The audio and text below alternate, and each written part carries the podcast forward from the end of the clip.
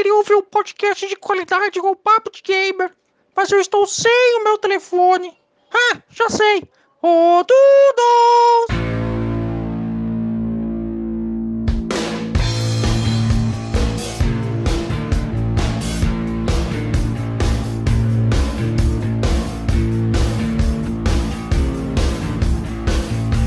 Ah, Mickey, eu não sou do Dudos, mas eu estou aqui de volta com o Papo de Gamer. Eu e os meus grandes amigos, colegas, Uhul! parceiraços. Fala, Noguês! E aí, gurizada, tudo tranquilo? Como é que estamos? Mais uma noite, mais um podcast aqui reunidos para tratarmos desses assuntos maravilhosos do mundo dos games. E o Dinho que voltou de Londres, né, Dinho? Voltou, voltou, graças É, galera, eu voltei de Londres, ah, não tô mais tomando chás, eu parei com isso, a vida... A vida não é só chás, né, galera? Estamos aqui reunidos agora no Brasil. Tivemos que voltar, tivemos que voltar, algumas turbulências, mas é isso. Estamos de volta. É, cara, então todo mundo reunido de volta. E claro, temos um convidado especial essa semana, nosso grande amigo, jogou muito com a gente no Lineage, não pôde participar da última, mas ele está aqui hoje para falar dos assuntos do dia. Misoio! Oi, oi, oi, como é que estão? E aí, cara, como é que tá essa bagunça? Cara, tamo aí, né? Experimentando ver como é que, que vai ser esse episódio de hoje. Maravilha, então. É, hoje, então, nós vamos falar de jogos, história de jogos, dos modos single player, aqueles joguinhos que tem um enredo. Nós vamos falar como isso evoluiu e até onde chegou. E se tem um futuro para isso, qual é o futuro que nós esperamos que vá acontecer. Mas antes disso, eu queria perguntar para o Noguês, Noguês, onde que a gente te encontra na internet? Então, meus amigos, arroba Fernando Noguês para o Facebook, Twitter, arroba Real Noguês no Instagram e no YouTube, né? Que é a meu, minha principal fonte de comunicação com vocês, youtube.com barra Fernando Noguês. Aguardo a sua inscrição lá no canal do YouTube. E o grande Dinho, Dinho, como é que tá? Onde a gente te acha? É, cara, não é mais em Londres, então fica muito mais fácil o acesso. E é, vocês me encontram de segunda a sexta a partir das 20 horas lá no Facebook. Só você digitar lá no seu navegador fb.gg barra canal do Dinho que vocês param automaticamente lá na página. E aí também, mesmo que não esteja rolando as livezinhas, também você consegue ver tudo que passou antes. E me encontra também no Instagram aí, no Twitter perdido, arroba Dinho Cardoso. E tem o um canalzinho no YouTube lá, tá até meio paradinho, porque eu não tive tempo ainda de organizar ele direito, mas ele tá lá vivo, forte e pleno. Dinho Cardoso, só me procurar lá, se inscrever e é isso aí. Beleza, viu, Zengler? Eu acho que a gente tem que conseguir mais tempo pro Dinho nessa introdução, cara. Ele me lembra muito aqueles caras lá das contraindicações dos medicamentos dos programas de televisão, velho. É, é que eu, a, a, é, por, é por, por, por quantidade de idade, sabe? Quanto mais, mais, mais tempo você tem, porque tem que.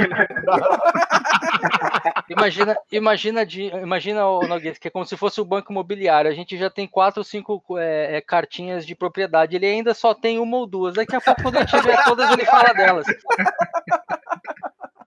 Mas é isso aí. E o nosso amigo Mizoi que falou que a, a forma mais fácil de encontrar ele numa solo kill, não é isso mesmo?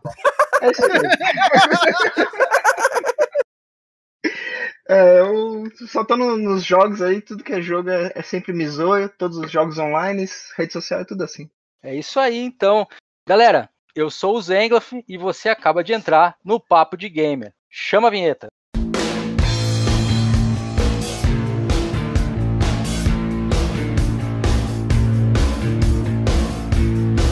Bom, então, agora tem aquela parte que eu gosto de dizer as coisas que eu estive jogando na última semana.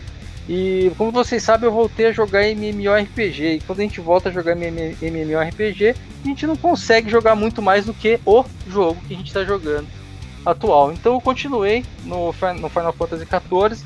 Consegui essa semana chegar no nível máximo de quase todas as profissões de Craft Gatherer. Só falta uma para chegar no nível máximo lá. E eu acho que as classes de, de, combate serão na próxima semana. Tá bem legal o jogo, ele tá mais acessível agora. É, eu tava brincando com o pessoal que eu, que eu, conheço lá no jogo lá, falei que antigamente pra gente fazer, pra gente tancar no jogo, a gente tinha que ter uma certa habilidade, é, atacar alternados inimigos. Agora não, você bota uma skill lá de ataque em área que não consome mana, não consome nada e fica lá. O tanque virou one skill man. E você, Dinho, o que, que você tem jogado? Cara, as livezinhas lá, Fortnite brabo, né? Eu me arrisquei de novo no LOLzinho também, um desses dias aí. Uh, só que, cara, eu tenho a minha paixãozinha pelos meus joguinhos de celular, né? E eu achei muito maneiro. Que é o Gang Clash, mano. Ele é um bagulho que você tem que fazer uma gangue pra brigar com a outra gangue. E eles ficam atacando cadeira. E é, é bem maneiro. Tem muita propaganda? Tem muita propaganda, mas é, é divertido o joguinho. E é uma notícia um pouco uh, preocupante, talvez, mas eu quero informar antes de dar a notícia que tá tudo bem, tá tudo resolvido. É, eu entrei em um servidor de Lineage, e, mas eu tô bem, eu já tô quase me curando, que eu já tô quase assistindo dele, então. É, mas é isso. É isso que eu tô jogando na real. É, isso aí foi reflexo do podcast passado. Sempre bate, Entendo né? aqui pro. Não, mas entenda que podiam participar hoje, a gente teve que sequestrar ele lá e é, amarrar ele numa cadeira. Tô... Tem três dias que eu não tomo banho, mas é, é brincadeira. Que bom que é gravado, né? Podcast. da distância. Ah, Jim, então não vai ter jeito, cara. Se tu voltou pro, pro Lineage, vai, vai ser difícil sair. E você, Noguês, voltou pro Lineage também? Não, não tô livre desse vício, graças a Deus. Não, cara, eu tô. Essa semana pra mim foi muito corrido, cara. Bate muito, muito trabalho aqui. E acabou que os games ficaram bem em segundo plano. Assim. Mas, mesmo assim, não pude deixar de dar uma conferida no The Messenger, que estava gratuito lá no, na Epic Games.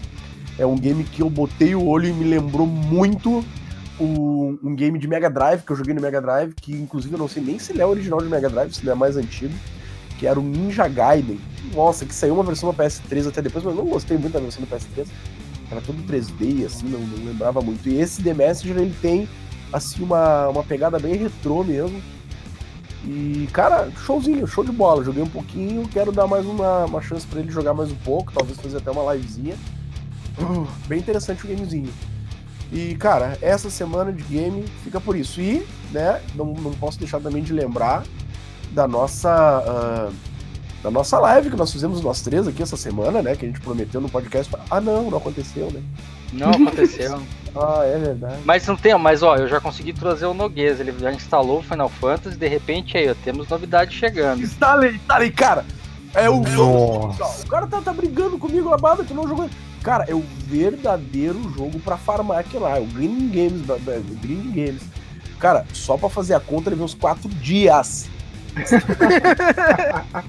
só pra fazer o raio da conta vai fazer a conta, não sei o que, mas é americano, não é, baixa E ainda precisou da ajuda dos amigos, né? Não, chegou uma hora que eu desisti, eu digo, tá, daqui que eu vou fazer essa conta pra ti. Aí mais uns dois dias depois, o Zengler me mandou a conta pronta. Uma hora eu achei que vocês estavam tentando assaltar um banco. Aí eu fui ler direitinho as mensagens, era só uma conta mesmo. Vocês estão Não, é porque ele quis fazer a conta em japonês. E aí ele tentava, ah, tinha que aprender japonês primeiro para depois fazer a, a conta. Aí não, não dá certo. Vou estar tá lá, vou estar tá lá. Essa semana eu vou. Esse fim de semana eu quero aparecer lá nesse Final Fantasy XIV, hein? Pelo visto vou aparecer sozinho, né? Porque o parceiro parece que não vai estar tá aí. Mas tudo bem. É, então, é o fim de semana de aniversário da esposa, né? Então vamos ver, né? Há prioridades. Ah, dá tempo de se separar ainda. Mas isso me lembra, Noguês, você falou que trabalhou muito essa semana, me lembra uma frase da, da Bíblia Gamer, né? Que é work hard, play harder. Né? pra quem não, não, não entende do, do inglês, é trabalhe duro e jogue mais duro ainda. Aquela frasinha, dormir não dá XP. Não, dormir nunca deu XP. E você, Mizoio, além da, das solo kills de todos os jogos que tem solo kill, que mais você jogou essa semana? Cara, então, comecei a jogar o Star Wars novo, The Fallen Order. Pô. E tá massa pra caramba, assim, tá muito bom o jogo. E eu divido o tempo, assim, entre LoLzinho, GTA V, PUBG. Então eu jogo um pouco de cada coisa. Mas você conseguiu dar três passos sem precisar abrir uma loot box?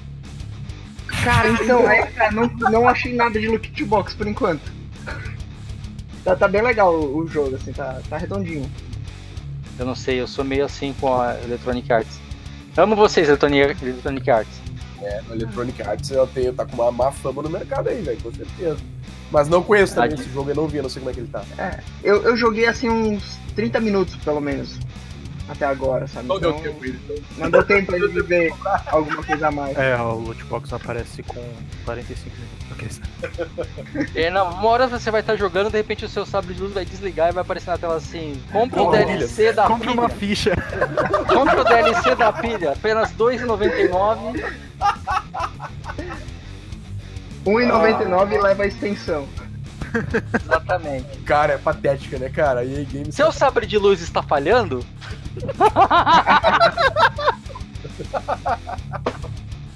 É motivo de piada mesmo.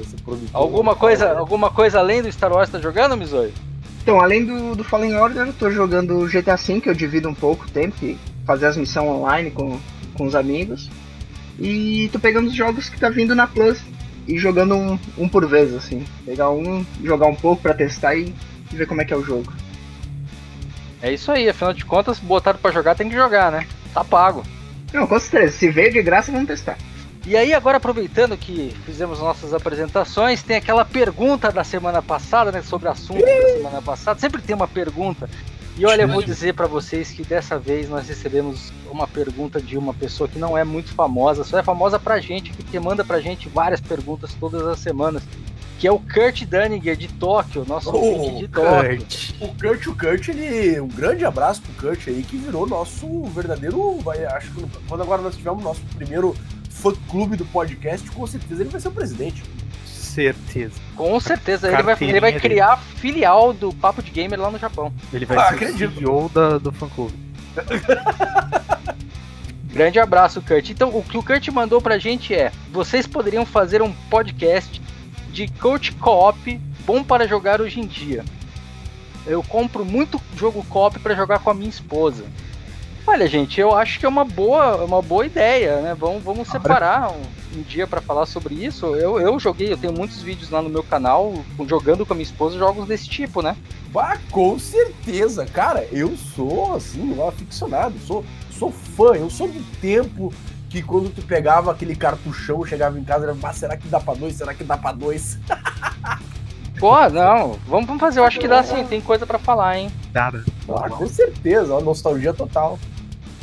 E aí ele disse mais, pediu, pediu mais uma outra coisa também, ele mandou, só que essa mensagem ele mandou lá no nosso grupo do Facebook, né?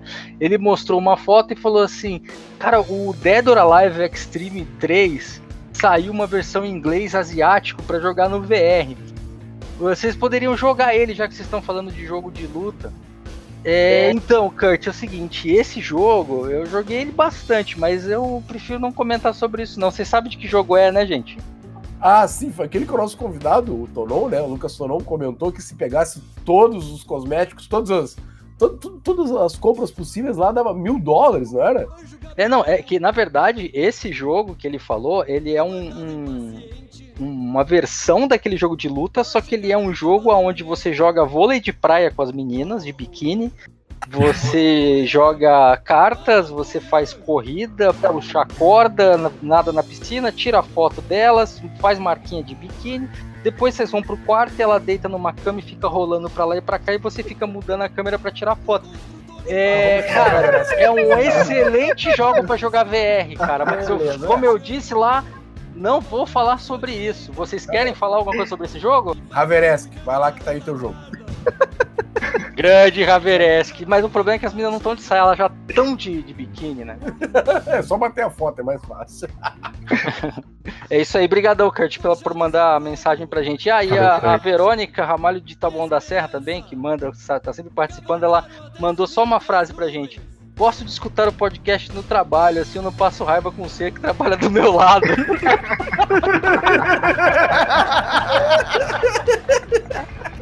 Tá vendo? A gente tá ajudando aí na interação dos funcionários. Mano. Ai, meu Deus. O único Ai, problema é se o colega de trabalho começou a escutar, né? Ah, aí vai dar treta.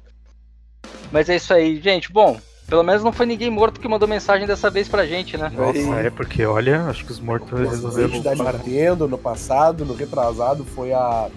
a meu Deus, a, de Nova Tristana. A Leia. A Leia de Nova A Leia. Mas, cara, eu vou dizer pra vocês, hein? é, nós tivemos uma interação melhor, as pessoas não estão mais cobrando live, eu acho que eles desistiram. Mas é isso aí. Então tá igual a gente. Não, tô brincando, tá igual a gente não, a gente vai fazer ainda. Com certeza. E é isso. Então agora daqui alguns instantes a gente volta pro nosso primeiro round. Não sai daí, hein?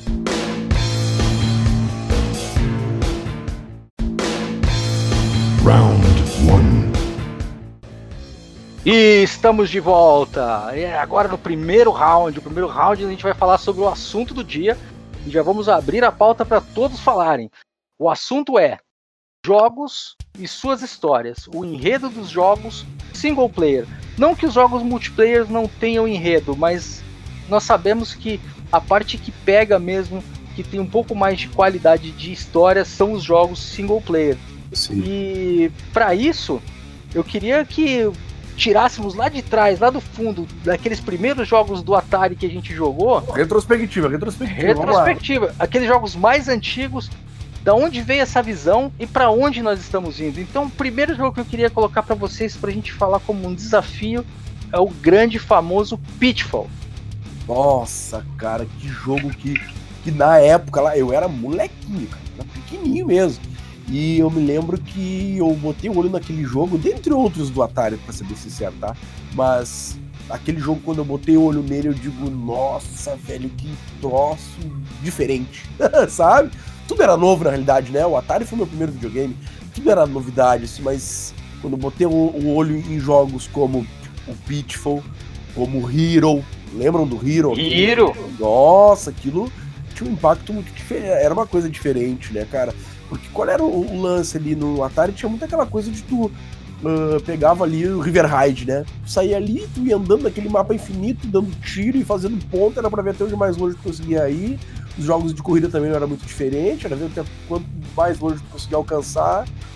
E, cara, mas eu me lembro de alguns jogos, assim, lá no início que né, começaram a engatinhar, começaram a querer mostrar essa questão da história, né? De alguma forma, a história inserida ali, contar uma historinha no jogo.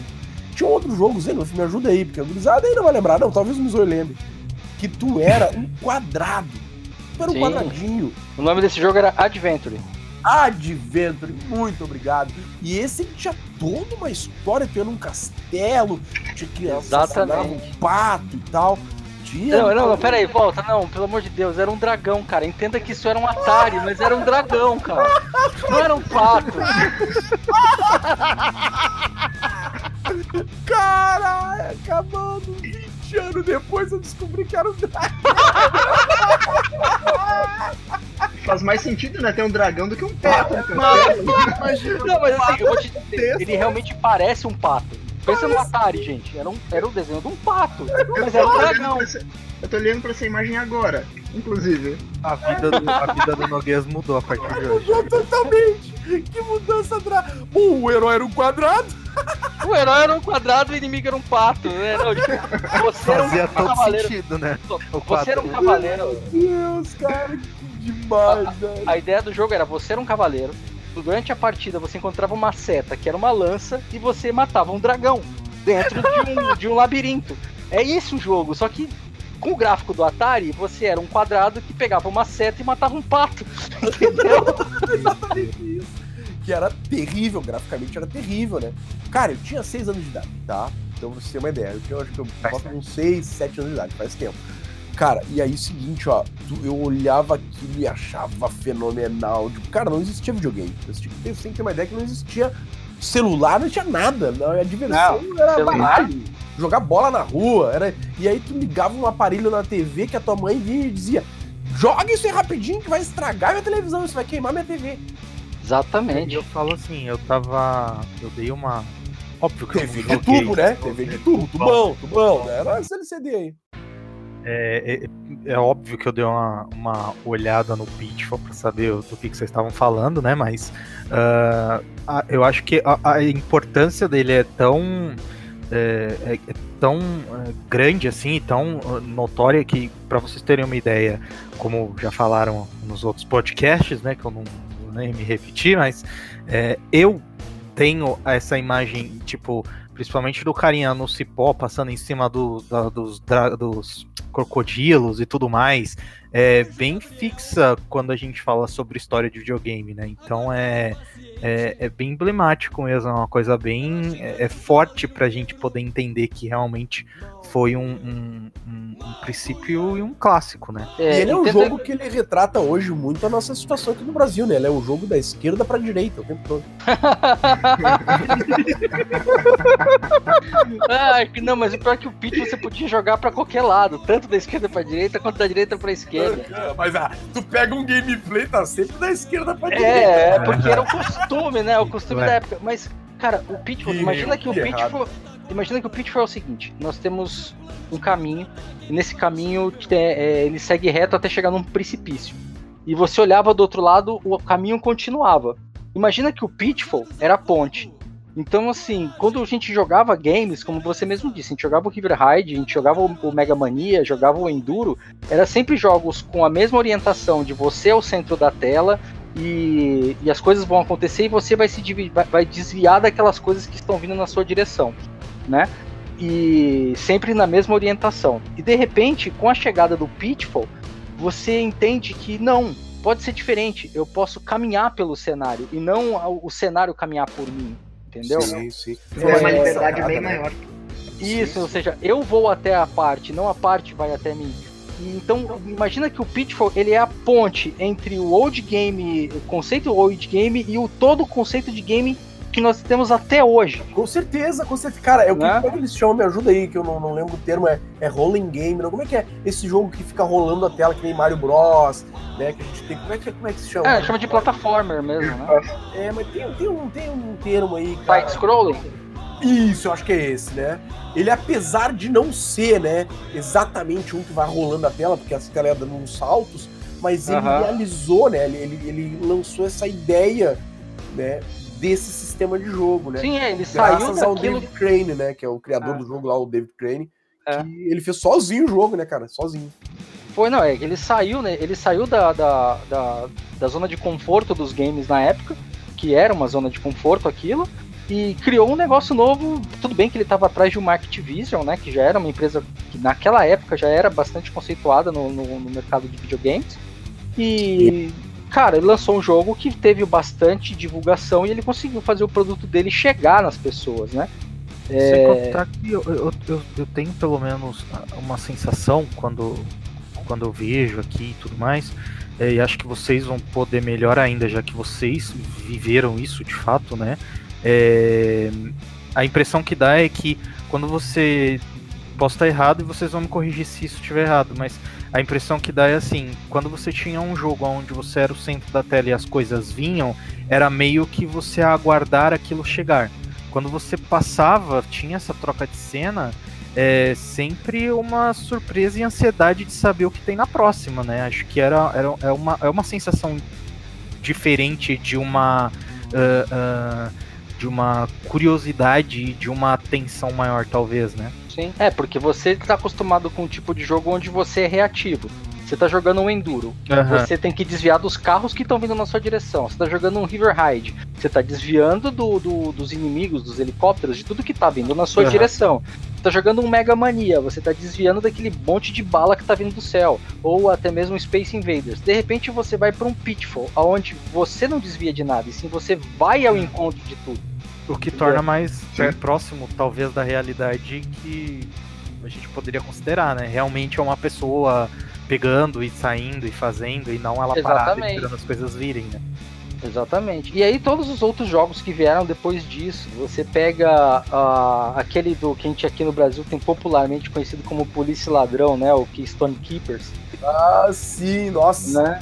É. é. subir as escadas, pular Isso, mercado. Três andares, né? Do shopping. Isso e tal. só foi possível porque o Pitfall mudou a história, né? Esse tipo de conceito de jogo. Cara, eu, eu queria aproveitar e deixar aqui um- um- uma lembrança que eu tive um comentário que do, do primeiro trampo de um cara que se chama Jack Black. Eu acho que vocês devem conhecer. Foi o primeiro trabalho do Jack Black com- com, na televisão. Foi um comercial do Pitfall. Ele gravou o comercial do Pitfall, ele tinha 13 anos de idade, isso lá em meados do- dos anos 80, início dos anos 80.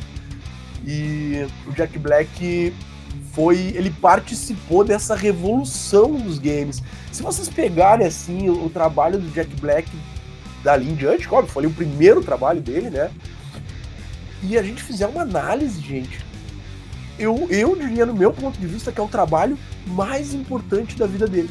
É um trabalho onde realmente revolucionou. Foi algo que ele participou que revolucionou o mercado dos games.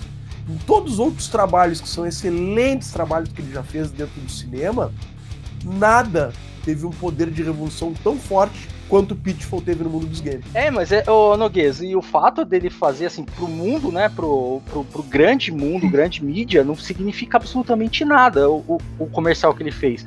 Tanto que somente quem gosta mesmo, quem tá ligado nisso, lembra que o Jack Black fez parte de um comercial do, do, do jogo, do Pitfall, né? Sim. Mas se você for pensar pela questão histórica e o que, que é o Pitfall, foi sim o trabalho mais importante e emblemático da carreira do cara. Só que ele não É. pode botar isso no currículo. Não é engraçado, né? Tipo, É, que loucura. né? É uma coisa bem, bem engraçada. Tipo, vou você fazer o teste pra ser, sei lá, o novo novo rei do, do, do Game of Thrones. Aí chega lá, tá, mas o que, que você fez? Ah, eu fiz o comercial do Pitfall, né? Valeu, obrigado. Não, tipo, ele não vai ganhar um papel por isso.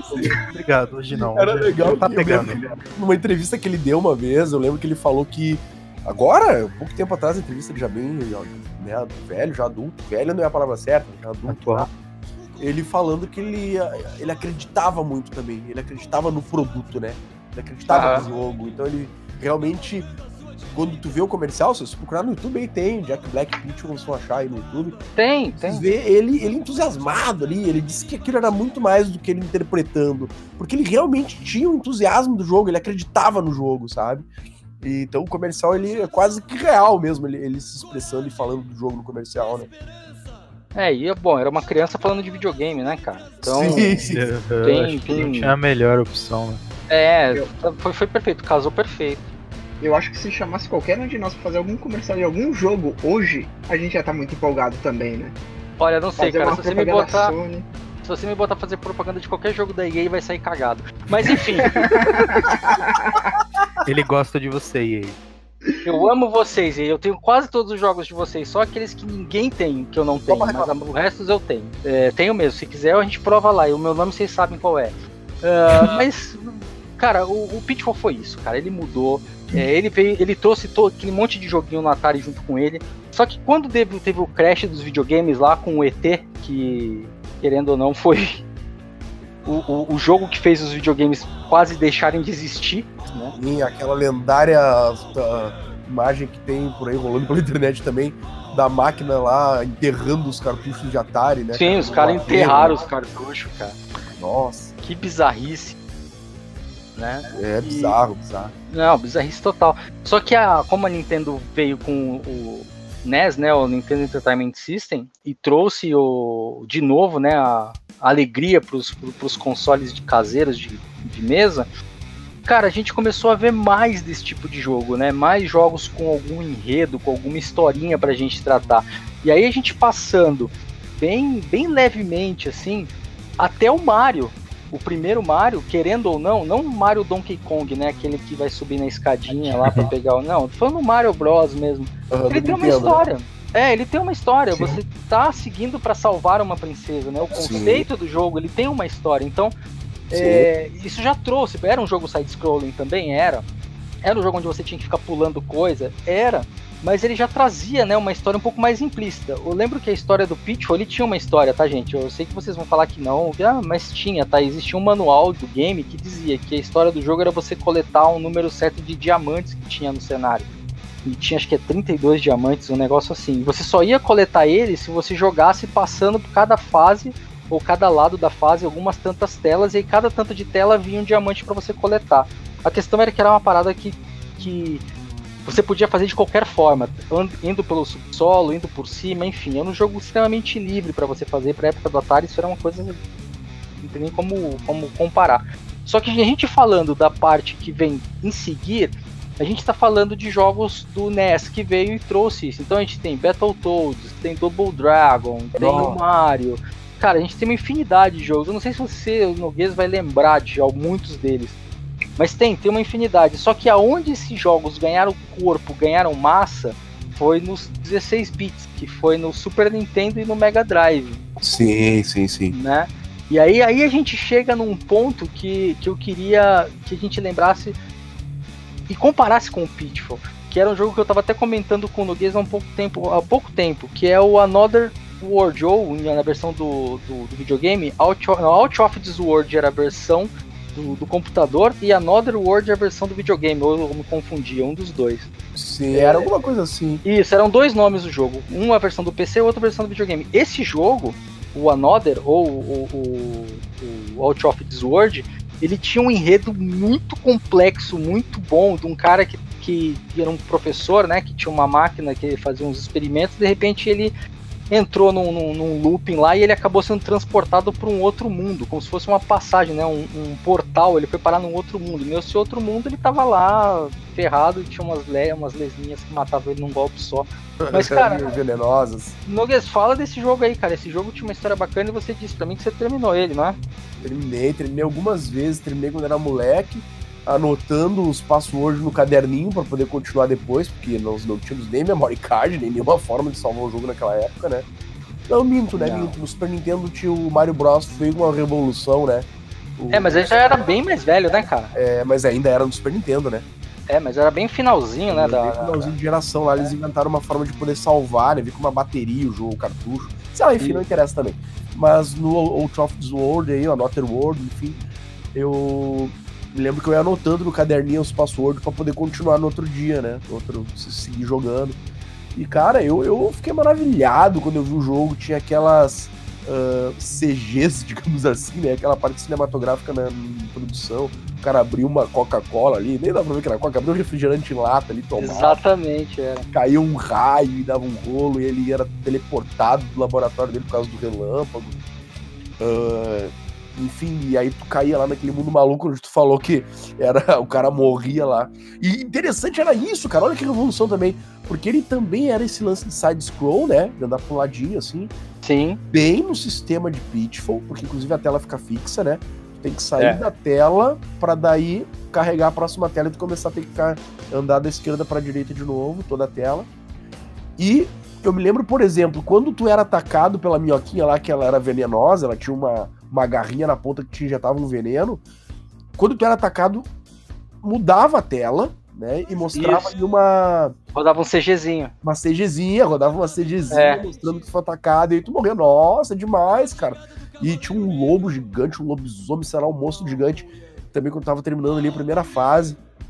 Ah, eu lembro. Tu não podia matar ele, você tinha que usar a corda pra.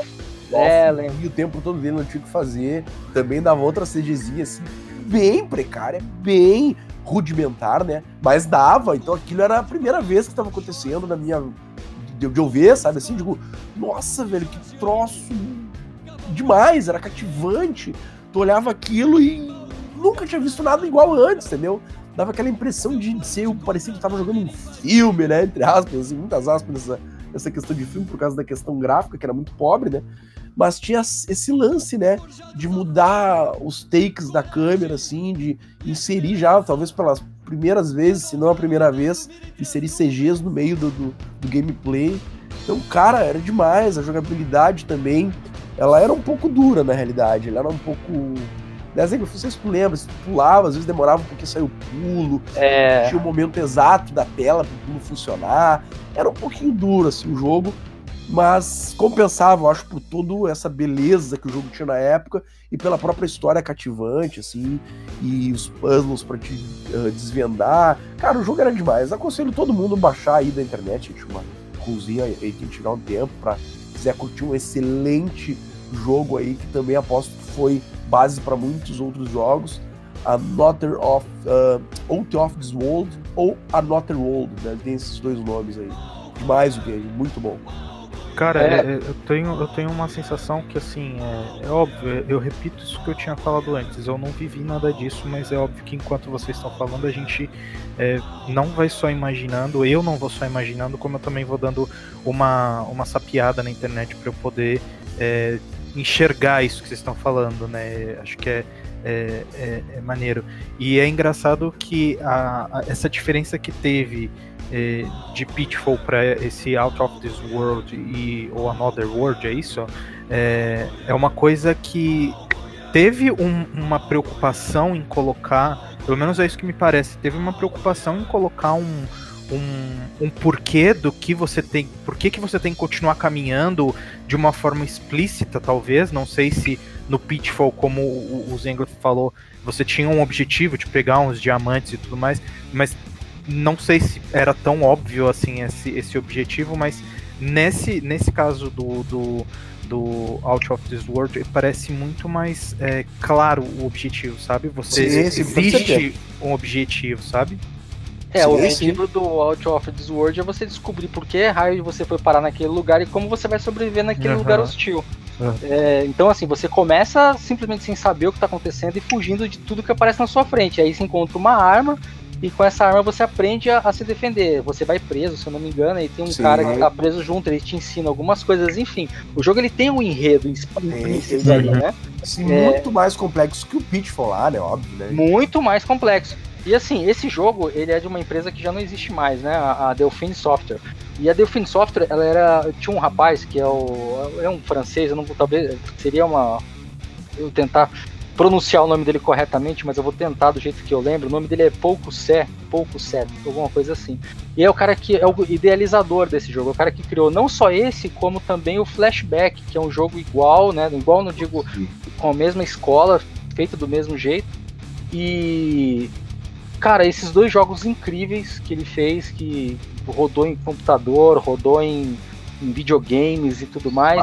E o cara não deu certo. É, a Delphine Software foi embora. Eles até fizeram um clone de Diablo uma vez, chamado é, Darkstone, se eu não me engano, mas isso era no PlayStation 1. Mas não deu certo. A, a empresa não foi pra frente. E Flashback que saiu pra PlayStation 3, cara. Ele é, então, e, já não foi dele, né? Ah, ah. Assim, ele desenvolveu um jogo depois chamado Subject 13. Eu não sei se a gente vai encontrar ele hoje, ou talvez ele ainda tenha na Steam. Mas é, é, um jogo que segue essa mesma pegada de, de Out of This World. Inclusive, na, quando eu joguei a demo dele, eu até falei assim, cara, parece que ele pegou o Out of This World e fez um remake e mudou o nome. Sabe? Porque para mim parecia ser o mesmo jogo. Mas é o jeito que ele gosta de fazer jogo, né? É, é, o jeito que ele gosta de introduzir os jogos dele. E é bem legal.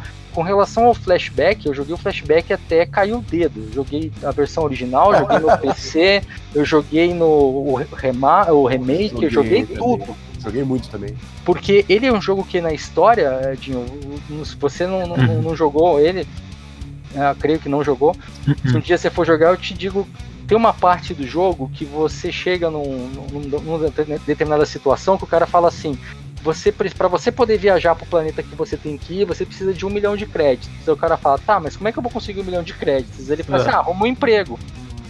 E aí você fala assim, pô, mas é um jogo de videogame. Não, cara, dentro do jogo de videogame tem uma opção para você fazer trabalhar. Então tem um lugar que você chega lá para assim, ah, missão X paga tantos dólares para você é, escoltar um cara de ponto A ao ponto B. Louco demais isso. Só que você faz três missões dessa e, tipo, sei lá, você ficou duas horas jogando, fez três missões e juntou 100 dólares e você precisa de um milhão. Nossa. Aí você entende que o jogo ele faz isso de sacanagem com você. Tipo, ele coloca assim para dizer assim, cara, trabalhar não vai te dar um milhão, saca? Tipo, uhum. você vai ter que procurar uma outra forma de ganhar esse dinheiro. Uhum. E esse jogo ele tem uhum. essas sacadas, entendeu? Ele tem essas historinhas dentro dele e, e, ele, ele consegue contar isso dentro de um de, do enredo. Só que, cara, eu tô falando de um jogo que hoje, se você colocasse no PlayStation 4, as pessoas iam jogar e até reclamar do gráfico, não sei o quê. Mas naquela época, lá atrás, com tipo, a gente vendo aquilo. Eu olhava aquele bonequinho do, do flashback andando, eu parava e ficava olhando aquilo assim, nossa, os braços se mexem igual uma pessoa de verdade. Cara, eu tô um jogo de Super Nintendo. É, é, na verdade é aquela situação, é como vocês falaram agora, no começo, como vocês falaram na, quando a gente falou sobre, sobre os arcades também, é uma situação onde é, é, a gente tem uma novidade e essa novidade ela reflete o mais próximo possível da realidade que a gente tem. Então, assim, é, você vê um bonequinho mexendo no braço, na época que, que ele é lançado, que ele é mostrado, bonequinho tá mexendo o braço, você fala assim, caraca, eu tô vendo a articulação dele. Na verdade era um ponto que ia de um lado pro outro, entendeu? Só que você via isso porque era a novidade que você tinha próximo da realidade. Então, assim, eu, eu acho que. época. Sim, eu acho que o que mais chega próximo é, dessa, dessa preocupação, é, talvez ah, desnecessária, de ter um gráfico perfeito e mostrar tudo certinho que a gente tem na maioria da, da, da geração de hoje, é você pegar o, o, ah, o Tomb Raider, né, com a, com a Lara Croft com os peitão assim, todo é, pontiagudo, e os caras, e o pessoal falando, Sim. caramba, que gráfico excelente, sabe? Lá no Play 1, ah, assim. E aí Sim. hoje os caras fizeram o, o- o Tomb Raider aí, o, o mais novo, perfeito, a imagem, a tudo, e os caras botando defeito, sacou? Então é, é mais próximo da realidade. Então é, é, é muito fantástico isso. Era o E, melhor ó, que se podia fazer com a tecnologia da época Exato. também. né? Perfeito. Sim. Como era tudo novidade, qualquer coisa que fosse um pouquinho diferente da- do jogo anterior, cara, já era uma explosão de, de, de hype, pretensão, digamos. A hype ia lá em cima, né? Sim. Não, e esse era um jogo bem lá do B, né? Ele não foi um jogo que chegou chutando portas, tipo, não é um jogo da Konami, entendeu? Era um jogo da Delphine Software. Então, assim, a gente chegou a ver porque alguém viu lá fora, né? Falou assim, puta que jogo maneiro, vamos trazer pro Brasil. Porque as coisas não eram como é hoje. Você entra na internet, vai lá e pega o joguinho que lançou no Aham. Japão. Não, tipo, o cara tinha que trazer a fitinha pra nós, entendeu? É. Tinha que chegar até aqui. Então, por esse jogo chegar aqui, ele teve que fazer um barulho, né? É, cara, e assim, ele era, ele, tipo, tinha um outro jogo também é, que seguiu o mesmo modelo, só que um pouco mais recente, chamado Blackthorn. Antes da gente talvez- seguir, Zegla, só deixa eu dar uma dica bem rápida aqui pro pessoal que tá nos ouvindo e que tem Nintendo Switch. Saiu pro Another World, saiu pro Nintendo Switch. Sim, saiu. Eu, eu 2018, fiquei né? namorando ele ali, mas eu não vou comprar, não. Eu fiquei namorando ele. então Cara, é eu um jogo, um remaster ali, né? Tá bem É. bonito o cenário, mas no geral, tudo quadradão também. Eu sei que é o seguinte, eu vou dar um spoiler pra vocês agora bem grande, cara. Se vocês quiserem saber como é que é o final dos jogos da, da Delphine Software, o, o password de, da, a última cena dos jogos é cisne em inglês. Mas enfim, ah, dei o password de todos os jogos, é o mesmo. O cara ele simplesmente adora esse, esse nome. É, mas cara, esse, esse jogo, o flashback, ele me, ele me, eu guardo ele porque tem uma situação bem engraçada que é assim, a história, ó, o flashback se chama Flashback Quest for Identity, né? Ou uma, ou uma missão pela identidade. E o que, que é, na verdade, é assim, você é um, um espião que deliberadamente deletou a própria memória e guardou as informações da sua própria memória num holocubo.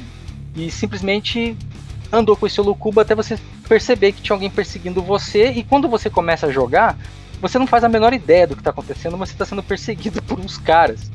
Né? E aí durante o jogo você vai descobrindo as coisas. E tem uma cena muito legal que, tipo, ele, ele tinha uma namorada e aí ele, quando ele, ele apagou a memória dele, ele deixou algumas, algumas coisas pra ele se lembrando aos poucos, né, Pra ele poder fazer. E aí uma das memórias era assim, cara, você terminou com ela porque, tipo, não é justo com ela, você fica, você sendo um espião, e aí tu lá vai ficar esperando um cara chegar em casa. E esse cara nunca vai chegar, aí não sei o que, um dia ele pode morrer, então, pronto, não faça isso com ela. Então você foi lá e terminou com ela.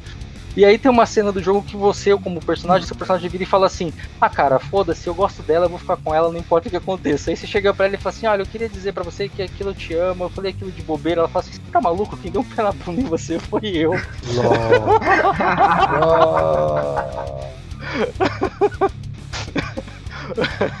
Mano, que Muito sensacional. bom, cara.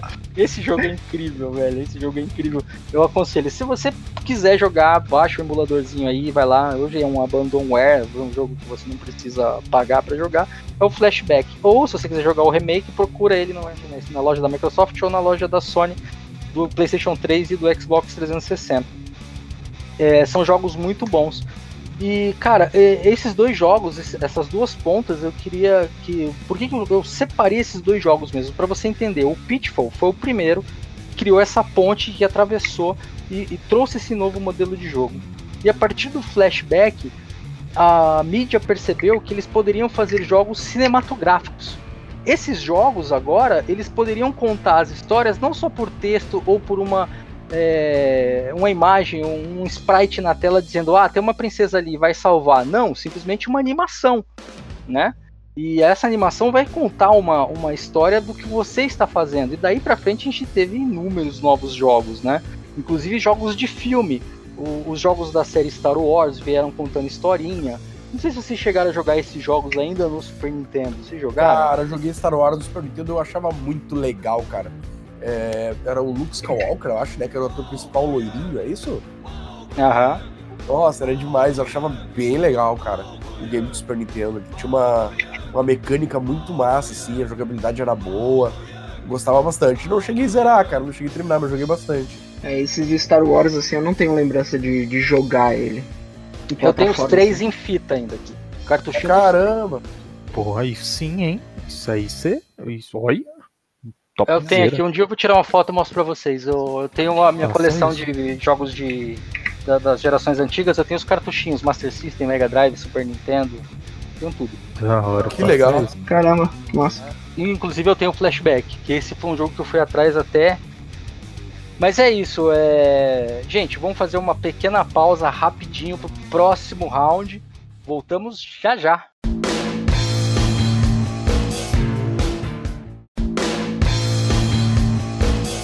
Round two. E para esse round, agora a gente vai evoluir um pouco mais esse negócio. O Dinho já deu ali um passo para frente de como seria esse tipo de jogo, mas a gente vai falar agora mais abertamente sobre isso. Os jogos que vieram a partir da, da- do- dos games em CD, o Sega Saturn ou o PlayStation 1, que são os jogos que contam histórias melhores e alguns têm até filme, que é o caso do Tomb Raider. Uhum.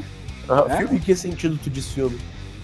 são filmes. Alguns jogos eles têm os filmes. Ele, no intervalo entre uma cena e outra, ele tocava um filme. Eu não sei se Ah, vocês chegaram a jogar jogos da série Command and Conquer, mas você tinha filmes com atores. Não sei se Sim, vocês sim, chegaram sim. a jogar. Olha o Sub-Zero aquele, como é que é o. ah, Sub-Zero Chronicles, não era? Como é que era? o nome? Sim, o Mythologies, né? Mythologies, perdão, exatamente. Sub-Zero Mythologies era cheio de filme. Você vê que as coisas mudaram dali pra cá, né? O- os caras eles tiveram uh, essa ideia mais bem cinematográfica mesmo, né? Vamos colocar uma mídia. Colocaram uma mídia. Tanto que a gente até brincou num dos últimos podcasts, a gente falou daqueles jogos que eles eram mídias puras, né? Que você interagia com a mídia. Mas não, eu tô- agora eu tô falando de jogo mesmo que tinha entre um intervalo de uma fase e outra, ele tinha uma mídia tocando, né? Um filme ou um CGzinho, alguma coisa tocava ali. Eu acho que assim, eles viram todo o potencial que eles têm na, na- no universo de filme e com a tecnologia que foi se aprimorando, né, para os jogos, eles puderam trazer tudo isso, né? Questão de enredo, questão de até atuação de uma certa forma e construção de narrativa, né? Eles Sim. conseguem trazer tudo para os jogos mais novos, né? CD essa proporcionou época, né? É, eu acho que o CD foi um- uma coisa que proporcionou isso, né? Mais de 600 MB de dados para poder armazenar ali, é, mais de 600 Sim. MB de espaço para poder armazenar dados, né? Coisa que aí tu já tá socando o vídeo comprimido ali que nem louco. E o É, mesmo porque hardware, né? o, o videogame ele tinha uma, uma limitação técnica, então o, o vídeo tinha que ser comprimido, né? Então Sim, não era nenhuma questão de ah, vamos deixar em péssima qualidade, não, é que é o que era capaz de rodar. Tanto que, se eu não me engano, é, o, o PlayStation, eu não sei certeza, o PlayStation ele tinha uma capacidade de processamento de animação superior ao computador da época. Então, se você pegasse é, um vídeo de uma animação, não digo um vídeo em VHS em, em 24 quadros por segundo, que o Nogueira sabe muito bem do que eu estou falando. É, é, é, se você pegasse um vídeo desse em VHS e botasse no PC, ele ia rodar tranquilamente. Mas se você fizesse uma animação a partir do nada, uma animação mesmo, sistemas e tal, Sim. no computador ela não rodava tão bem quanto rodava no PlayStation, porque o PlayStation tinha um chip especial para rodar animações. Nossa, olha só. Bem complexo assim, que inclusive a gente recebeu como o melhor, assim, que foi o, o- o inicial, né, o cara que inventou tudo isso, que fez isso acontecer, que é o Final Fantasy VII, que é o primeiro que trouxe uma animação completamente produzida para um jogo, né? Antigamente era um Sim. videozinho ou uma cena do próprio jogo animada, mas não, fizeram uma animação, uma qualidade de gráfico diferente, são as famosas é, é, computer CGI, graphics, né? né? CGI, né? CGI É, são as CGIs, é. Que vieram. Que tanto que a versão de Final Fantasy VII do computador, a qualidade gráfica era ruim. Igual- Eu acho que essa. essa só eu voltando uns passinhos muito pequenos aí no que a gente estava falando, eu acho que essa, essa evolução de você colocar também essas cenas e fazer essa construção toda, além de você ajudar a consolidar a história, toda a, a, o tema, todo o objetivo, eu acho que, se eu tiver enganado, vocês me corrijam aí, mas acredito também que ajuda você a prender e estimular o, o, a pessoa que estiver jogando a chegar no final para saber, afinal de contas, o que, que vai acontecer e se realmente vai ser daquele jeito, né? Enriqueceu muito, né, cara? Enriqueceu muito ali. Final Fantasy VII vem com essa lance da CGI ali em 1997. E aí, por causa do ano, eu me lembrei de uma coisa, uh, de outro jogo, que daí saiu em 98, no ano, no ano seguinte, que tem uma excelente história narrativa, cara, que se chama Green Fandango. Não sei se alguém Green Fandango. Cara, Green Fandango era um jogo que eu adorava jogar e eu ria com cada, com cada texto que eu lia daquele jogo. Era demais, cara. Muito criativo. A versão dublada para português que eu joguei agora há pouco, né? Que ela tem na Steam. Cara, é sensacional a dublagem para português ali, as piadas, cara, que tem sensacional. Green Fandango, quem não jogou, jogue. Você tem que jogar esse jogo. É sensacional o jogo. Fala um pouco do jogo aí, gurizada. Cara, eu realmente, eu realmente Eu conheço. não eu tô conheço. fazendo umas listinhas, tô fazendo tanta listinha de tanta coisa que eu vou jogar que vocês não têm ideia, mas eu dei uma. uma... Sim, porque eu adoro esse, esse, esse tipo de jogo, porque é uma coisa que você. é, você não precisa de uma habilidade insana, sabe? Pra você poder chegar num objetivo maneiro, pra você poder construir alguma coisa maneira, sabe?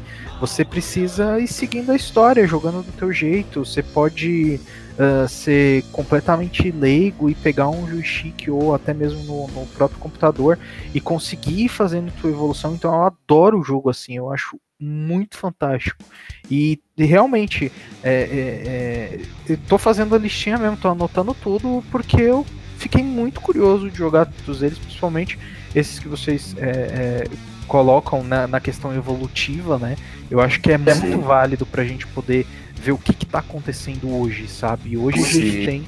Hoje a gente tem uma situação onde você fala assim, ah, que legal, saiu um jogo que parece com o jogo que lançaram no mês passado. Mas por que que esse jogo ele existe, sabe? Então é uma coisa extremamente enriquecedora, assim. E eu tô anotando tudo, cara. Tá fantástico. Continue.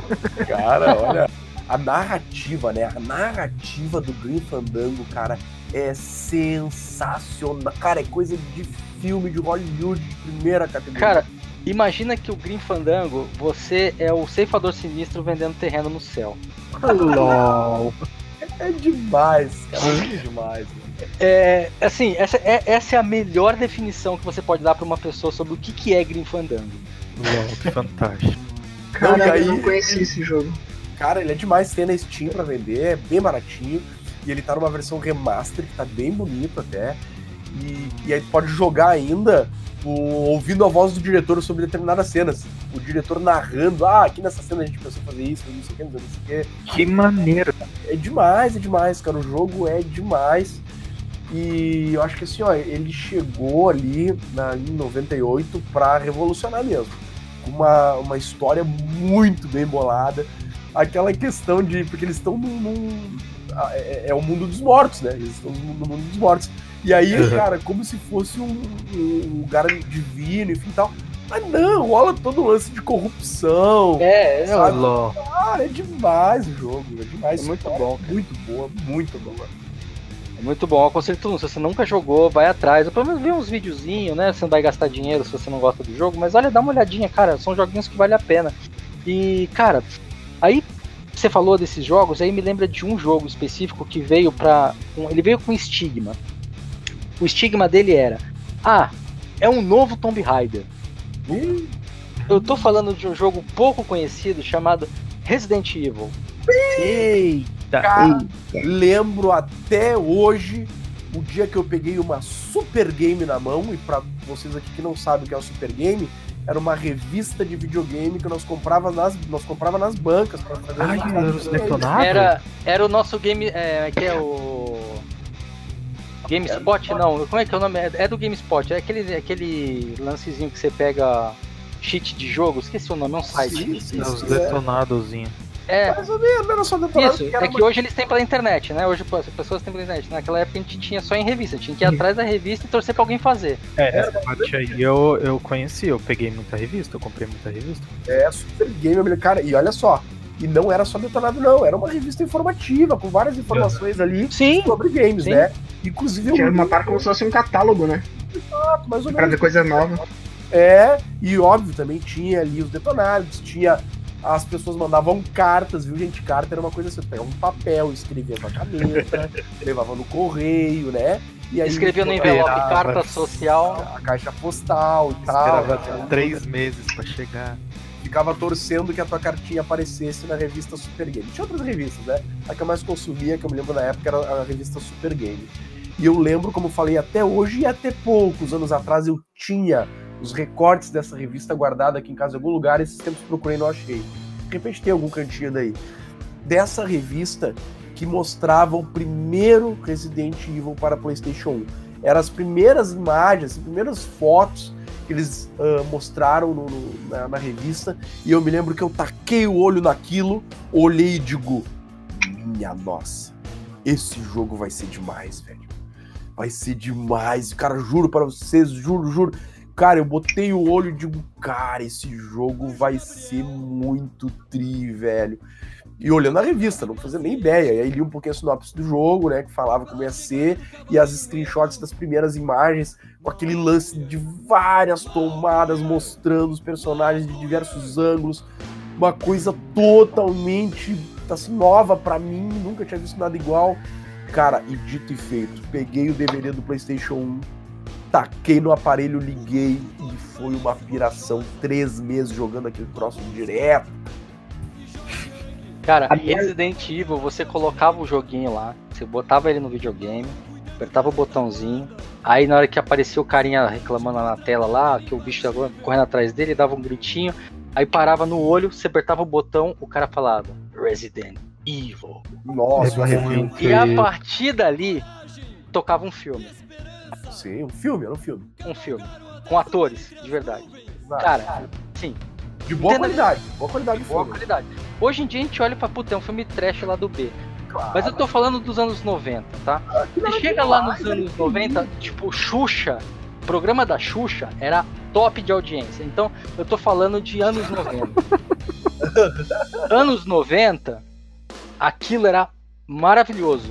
Então, aqueles caras correndo no meio do mato, ah, é o helicóptero indo embora. E no final de tudo, que pra mim a cereja do bolo é o cast, que para, aí de repente o cara fala, Chris Redfield, mostra a foto, mostra o cara mexendo com a arma.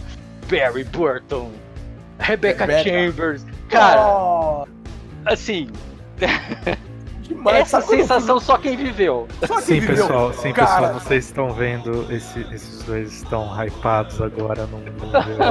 É, é único e é. Cara, é muito bonito de ver, na moral. Cara, e eu fui jogar o remake dele no PlayStation 3, cara, que é excelente. Adorei o remake do PlayStation 3. Eles inseriram umas, uns cenários novos, umas missõezinhas novas, deram uma, uma mexidinha sem perder a essência. E o principal do jogo tá ali. Muito Caraca. legal, mas confesso, Zengler, na hora que eu abri o jogo, fiquei ali esperando o filmezinho trash. Cadê? Não teve por uma CG, não. Cara, mas aquela, aquela introduçãozinha com aqueles atores ali, cara, tipo, aquilo ficou muito bom, cara. Aquilo ficou Ai, muito bom. Mas, cara, bom, é incrível. Eu me lembro eu e meus irmãos assim- na volta olhando assim de boca aberta. Tipo, nossa, olha isso, velho. E assim, aí você pega, aí a gente falando de história de game, Resident Evil criou uma narrativa que se estende até hoje. Por mais que muitos jogos podem não ter sido de acordo com o que foi criado lá atrás, porque existe uma evolução no mercado. Então a gente tem que aceitar essa evolução, acessibilidade e tudo mais. E, Mas assim, mas ele teve uma, uma narrativa que começou ali, né? E ele foi indo pra frente. Inclusive tiveram jogos que contaram histórias antes daquele jogo. Né? Que eu acho que é o Resident Sim. Evil Zero, que saiu pro GameCube ou algo assim. Sim, mas, mas que E- saiu depois, né? Saiu depois, sim, mas contando a história anterior àquela situação, a história da- do time da Rebeca, né? Sim, porque o que a, a história, pra quem não conhece, gente, resumindo rapidamente, tá? Um helicóptero com um, um- um helicóptero de- com policiais de Rancon City foram até um local pra fazer uma. uma, uma não lembro Pra exatamente. resgatar outros, resgatar né? uma Resgatar equipe, o- exatamente, resgatar uma equipe. É. E esse helicóptero que foi lá caiu. A equipe que foi resgatar a equipe também ficou precisando de ser resgatada, né? Na realidade. É, aconteceu uma meio loucura. Aí, foi, aí tem todo o plot, né? Que tem um traidor dentro. Enfim, eu- Claro, se você não jogou, acredito que nessa altura do campeonato todo mundo jogou Resident Evil. Mas se não jogou, jogue. Sim. É, não Cara, vou dar spoiler disso. Eu, eu preciso muito fazer um adendo, porque eu lembro que ah, o primeiro Resident Evil que eu, eu lembro de ter, eu, eu, eu mesmo ter e, e jogar foi o Resident Evil Survivor. Então, tipo. Nossa, que jogo horrível. meu É, Deus. e eu, Eu não tinha, gostava. eu tinha um ranço muito grande porque eu não sabia aonde que eu salvava e nem se salvava. E eu- Desculpa, Capcom, mas esse jogo foi, esse jogo foi uma Cara, porcaria. eu, 2, né? Não, do não, PlayStation não, 1 mesmo. PlayStation 1 mesmo. O Gun Cara. Survivor, o nome desse jogo. Eu ficava. Como? Gun Survivor. Qual era um que ficava Gun Survivor. os caras morrendo o tempo todo no, no PlayStation 2? Não, não sei se tinha. Eu joguei no Não. PlayStation 1. Ele- Não, esse é do PlayStation 1, Noguês. É um jogo que até pra andar era ruim. Era horrível. e, e, tipo, eu joguei, eu joguei e era, era engraçado a gente falar na questão de, de história, porque eu lembro que, tipo, eh, eh, mostrava essa história de, de helicóptero caindo e tal antes de começar o jogo. E foi um. Foi o primeiro. Acho que é um dos primeiros contatos que eu tive. Depois eu joguei o Resident Evil 3. E hoje também tô jogando Resident Evil 7, por aí vai. Mas, é, cara, é, foi, foi muito. Foi muito maneiro, eu ficava muito pistola com ele porque eu não sabia onde eu salvava. Então teve um dia que eu falei assim, mano, eu vou acordar cedo e eu vou jogar isso daqui porque eu preciso saber aonde que eu vou parar. E eu fui jogando, eu fui jogando, eu fui jogando, eu fui jogando, eu fui jogando. E chegou a noite, eu falei assim, eu não terminei o jogo, e se eu desligar eu não vou ter porque eu não salvei. Eu Nossa, velho. Mano, eu fiquei muito pistola. Nossa. Cara, O que eu tava falando era o Outbreak. O Resident Evil Outbreak. Out, ah, mas é muito novo esse Outbreak. Ele, ele já é daqueles que eu não joguei, saca? Tipo, eu só bati o olho, olhei e falei, não. É, também não joguei, mas É. isso, né? A Mas- minha lembrança com, com Resident Evil foi na casa do meu vizinho, assistindo o irmão dele jogar e nós ficando besta vendo aquele jogo de terror assim na tela, tomando os cagaços quando aparecia um cachorro. Saltando por uma Sangue janela. pixelado, sangue quadrado. Então, exatamente. O cara sendo puxado na delegacia pelo vidro, se não me engano. Cara, no, no é... corredorzinho. Você fala, Odinho, sangue quadrado e tudo mais, mas eu tô falando de um jogo que rodava em 4x3 numa TV que tinha no Sim. máximo 400 pixels. Exatamente. Então ele não era tão quadrado pra época, entendeu? Hoje ele é quadrado, nas TVs de hoje ele é quadrado. é verdade. Na, na época, a Jill até era jeitosinha.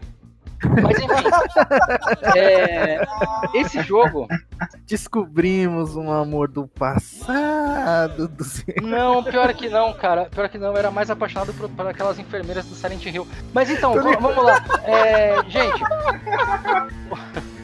Informação demais, informação esse, demais. detalhes, detalhes. esse, Continua que ele tá se entregando. Esse jogo, o Resident Evil, ele, como eu disse agora do Silent Hill, uma piadinha que eu fiz, mas ele, ele trouxe também, ele, ele trouxe à vida, né, esse novo tipo de jogo, né, que é o Survival Horror. Sim, né? Então, depois dele vieram alguns jogos, inclusive da própria Capcom, inclusive alguns jogos que não eram Survival Horror com terror explícito, mas era tipo uma situação meio Jumanji, assim, que era o caso do Hum. Dino Crisis, né? Ah, Vocês vocês lembram do Dino Crisis? Que a Claro. menina lá era largada no meio do, do, do mato, lá com os dinossauros correndo atrás dela. né? E ao mesmo tempo, saiu, claro, o Silent Hill, que é um jogo, isso, um jogo incrível, que eu joguei demais, que eu acho que eu joguei todos eles. Silent Hill é fantástico. É, são demais, são fantásticos. Não tem É um Silent Hill que eu falo é ruim. Não tem um. É, Todos cara, eles eu gostei. Incríveis, incríveis, é Né? verdade. Joguei quase todos também, cara. E não, eu joguei todos, porque eu gostava de todos. Até aquele, que- aquele que eu achava que todo mundo falou que era ruim, que era você só ficava dentro de um quarto, que você não podia sair. Mas ele também criou uma tendência nova, né? Que era aqueles terror room, né? Que você tinha que dar um jeito de sair daquele quarto o mais rápido possível, porque, tipo, o, o- é, é meio é, claustrofóbico, enfim, mas Uhum. ele, tipo, ele, ele era um, um estilo de jogo legal. Só que aí veio a parte do, como eu disse, o, o Final Fantasy VII foi o que inventou, né, a parte de CG e tudo mais. Até então a gente tinha muito negócio de animação com, com vídeos, né, que os caras colocavam vídeos e, e fazia tudo mais. Só que pensa numa empresa que pegou e falou assim, vou misturar essa parada toda. E aí a Square me lança o jogo da Aya Brea, Parasite Eve. Nossa, demais, cara. Muito, muito legal. Joguei muito esse jogo também. O 1, o 2. Só que eu não lembrava o nome da personagem. Como é que era o nome dela mesmo? Aya Brea. Ai, ai, isso. Aya Brea. E cara, Cara, ele é um jogo que misturou RPG Ai, Survival Horror. Cara, da hora, né? Me lembro que congelava a tela, aí tu selecionava as habilidades que tu usar, abria um tipo um domo assim, né? é, que era o, o raio, né, de, de alcance. o raio de arma dela. alcance, nesse domo era o raio de alcance. Cara, demais, velho. Nossa, o jogo é muito bom também, muito legal. Foi uma ideia incrível, né, cara? E, e- e é isso, e aí a gente tá falando aqui, ó, quase uma hora já sobre esses jogos, e você vê que assim, eu nem cheguei na geração agora, eu já tô falando de uma evolução absurda que começou lá no Pitfall, Sim, cara. né? E a gente tá lá, a gente tá ali, a gente tá recém tá no PlayStation 1 ali, né? A gente tá no Playstation 1 e eu já tô falando de uma diferença, assim, uma distância tão grande que Tão tipo, gigantesca, se né? hoje- É verdade. Se hoje você falasse assim, ah, os jogos que lançaram hoje é o Parasite Eve, eu já estaria feliz por tanta distância que tem disso pra cá, né? Só que o É. mundo não parou, ele continua, nós temos muito mais coisa acontecendo aí, né? Inclusive, depois do PlayStation 1, as franquias elas continuaram. Eles, eles não, poucas novas franquias apareceram, né? No PlayStation 2, o- o- foi o, o PlayStation 2 foi o aparelho que popularizou os jogos de tiro em primeira pessoa. Então a gente teve Black, teve Call of Duty, teve é, algum, se eu não me engano, acho que até teve uma versão de Battlefield, não lembro agora. Mas esses jogos eles, eles vieram todos. Na, na época do, do, do- do PlayStation 2 era Medal of Honor. E esses jogos, eles foram os jogos que regeram essa época, né? Então a gente saiu de uma época que tinha muito jogo cinematográfico, muito jogo com CG, e passamos por uma época onde tinha muito jogo mais interativo, né? Mais é, first person shooter, mais, mais até mesmo por é, é, é, herança daquele jogo de Nintendo 64, que foi o único jogo de Nintendo 64 que fez o maior estrago no, no cenário dos games, que foi aquele 007, né? O GoldenEye, Ai, joguei muito, você é louco. Legal. É muito bom de jogar. né? Quatro pessoas jogando, se matando numa areninha pequena. Uhum. É, então, esse conceito, esse conceito que foi criado ali, ele não, não criado, mas ele foi popularizado ali, porque o Doom já fazia isso, mas ele era um computador, né? Mas foi feito num videogame. Então, dali pra frente, todo o PlayStation 2, se você pegar toda a história do PlayStation 2, ele tá marcado por, por excelentíssimos jogos em primeira pessoa. E a gente ganhou também nessa história toda muito jogo de RPG pro PlayStation 2 cinematográfico. E aí eu tô falando de jogos do estilo Final Fantasy X, eu tô falando de jogos como é, Xenosaga, Sim. né? Que são jogos que tinham ele dentro do próprio jogo, né? Dentro das imagens do bonequinho do jogo andando, não era mais aquela CG de fora, não, era a imagem do próprio jogo, né? Do, do seu bonequinho jogando, fazendo alguma coisa em volta. E você ficava olhando para aquilo e falava assim, nossa, eu não tô mais, eu não tô mais vendo um filme e depois jogando um jogo quadrado. Eu estou vendo um filme com o mesmo gráfico que eu estou jogando, Que legal isso. Foi uma evolução. né? Acho que é bem é, é, é, é aquela necessidade de falar assim, ó, é, você não, não não precisa ficar imaginando como vai ser depois do, do, do filminho, tá ligado? Tipo, é isso daqui e a gente vai continuar a tua, a tua imersão, ela vai ser completa sem você precisar fazer essa, essa troca no teu cérebro, sabe? Tá vendo um filmão bonitão e depois vem os quadradinhos, tá ligado? Tipo, acho que fica mais. é, é, os caras eles viram que foi, talvez foi uma coisa que deu certo, chamou atenção e vamos investir tempo e talvez orçamento para poder fazer uma coisa que dê um segmento, talvez, né? Sim. É como se eles pegassem e colocassem, ó, agora tu faz parte do filminho, né? É, então, Isso. eu lembro do, do Metal Gear, se não me engano, acho que foi o Metal Gear 2. Ou foi o Metal Gear 3, eu não lembro agora, não vou lembrar qual. Mas eu lembro que tinha uma CGzinha de. CG, né? Tinha uma animação de início do jogo, do cara descendo do helicóptero, não sei o que e tal. E aí eu ficava ali assistindo, eu tô acostumado, botar um jogo, você assiste primeiro o CG de introdução, depois o jogo corta pra, pra cena do jogo e você joga, né?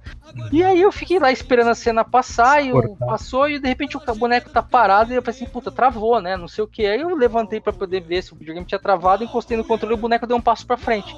Aí eu fiquei assim, tipo, nossa, o CG louco, passou e eu nem vi. É Sabe? tipo, é tipo o memezinho, É. né? É, foi. E assim, eu não tô falando de um negócio que. Se você comparar um jogo Metal Gear do PlayStation 2 com qualquer jogo que você tem hoje no PlayStation 4, você vai falar que eu sou maluco. Mas, gente, eu volto, volto a falar novamente. Estou falando de uma época em que as TVs eram orientadas por 4x3.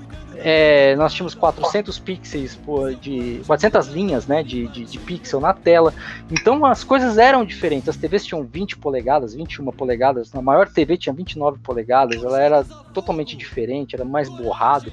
Hoje não. Hoje você bota um jogo daquele lá, você vê os quadrados e fala: Meu Deus, que coisa feia.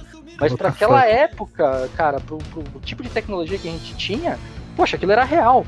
Eu lembro de eu jogar Gran Turismo e ficar vendo o replay e falar assim: Nossa, é como se eu estivesse assistindo uma corrida de verdade.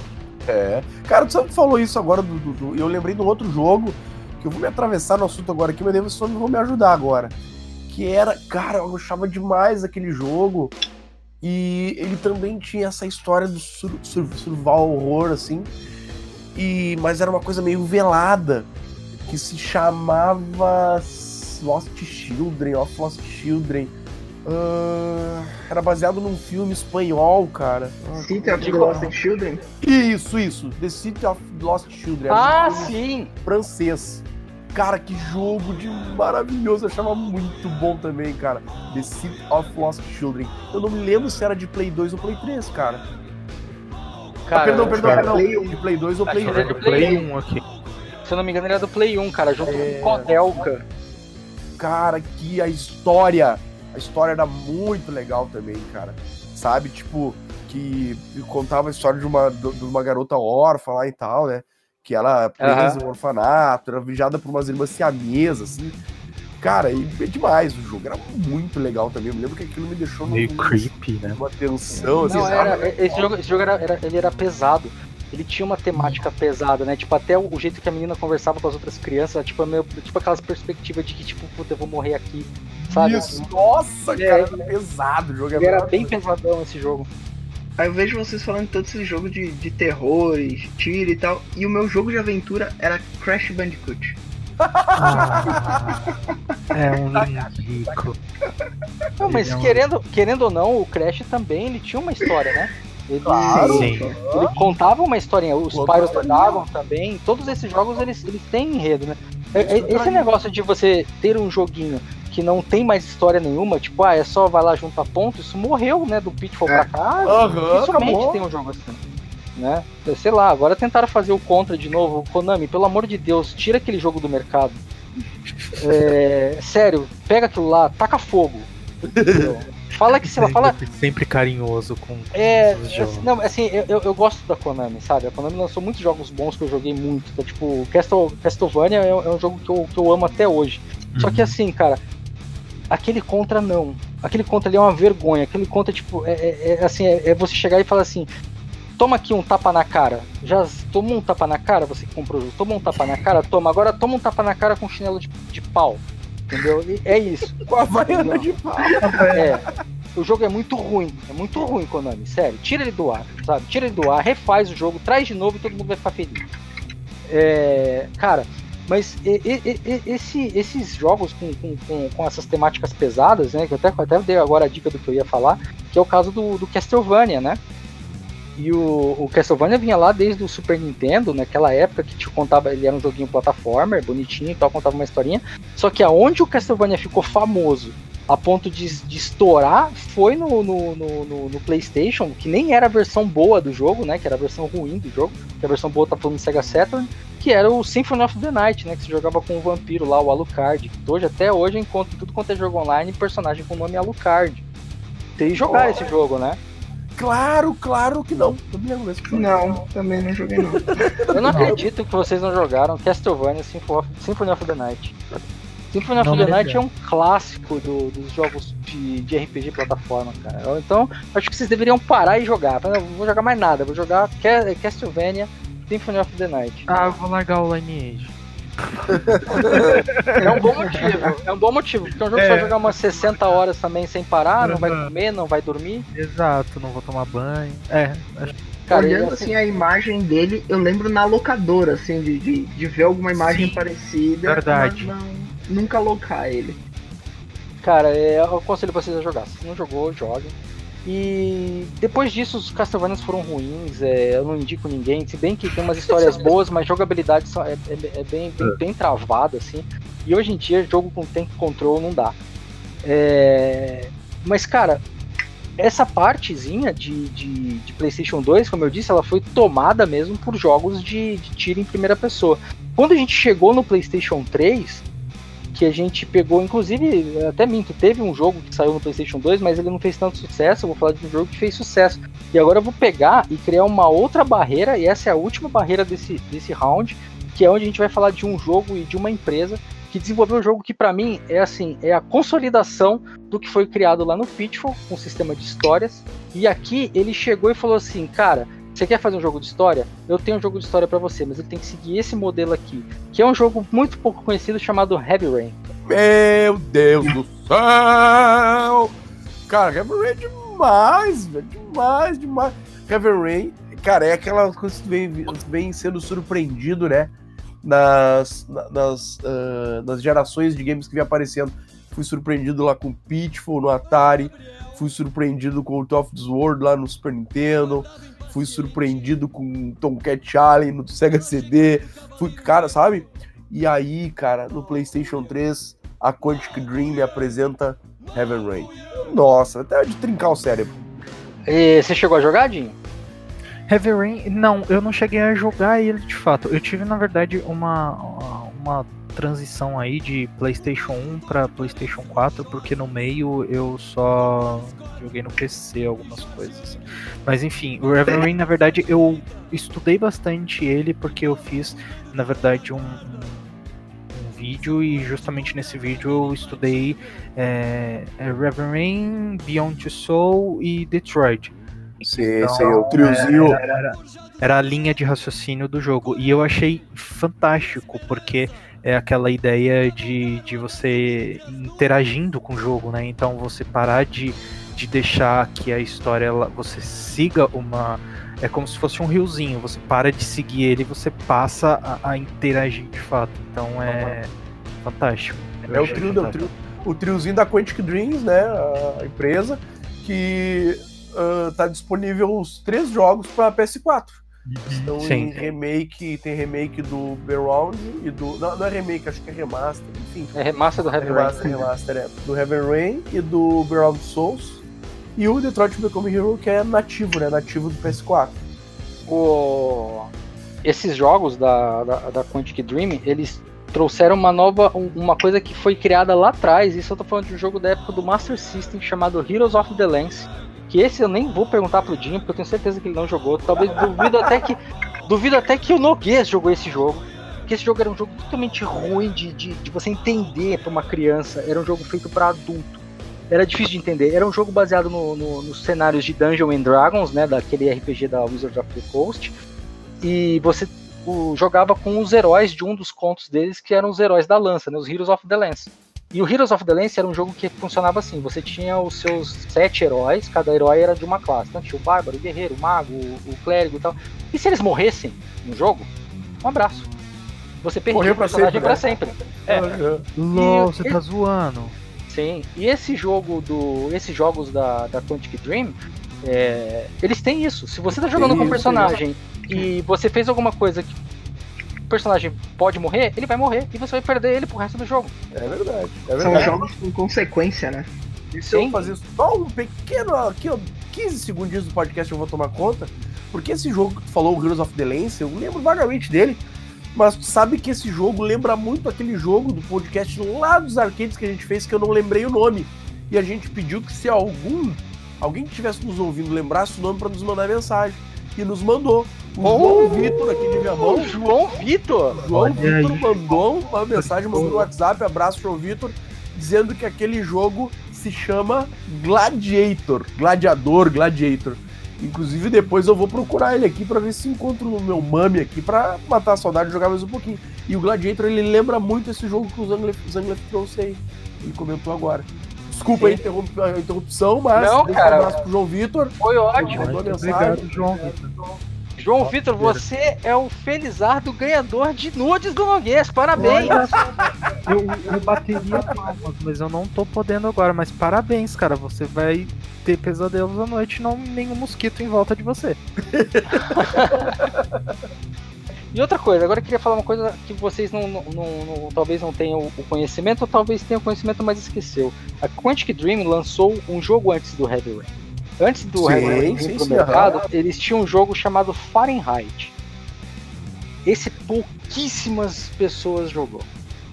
E, cara, o Fahrenheit ele é tudo isso que vocês viram no Heavy Rain, viram no, no, no Beyond Two Souls e viram no Detroit Become Human. Só que pra melhorar, ele era um jogo sem cortes, ele era um jogo feito assim. pra, Ah, esse jogo é pra maior de 50 anos, então vai ser pra maior de 50 anos. Era um jogo pesado. E, Que da hora. cara, é, talvez seja até por isso que ele não fez sucesso e por isso que os outros jogos eles tiveram essa diminuição. Não que Heavy Rain seja leve, Heavy Rain é bem pesado.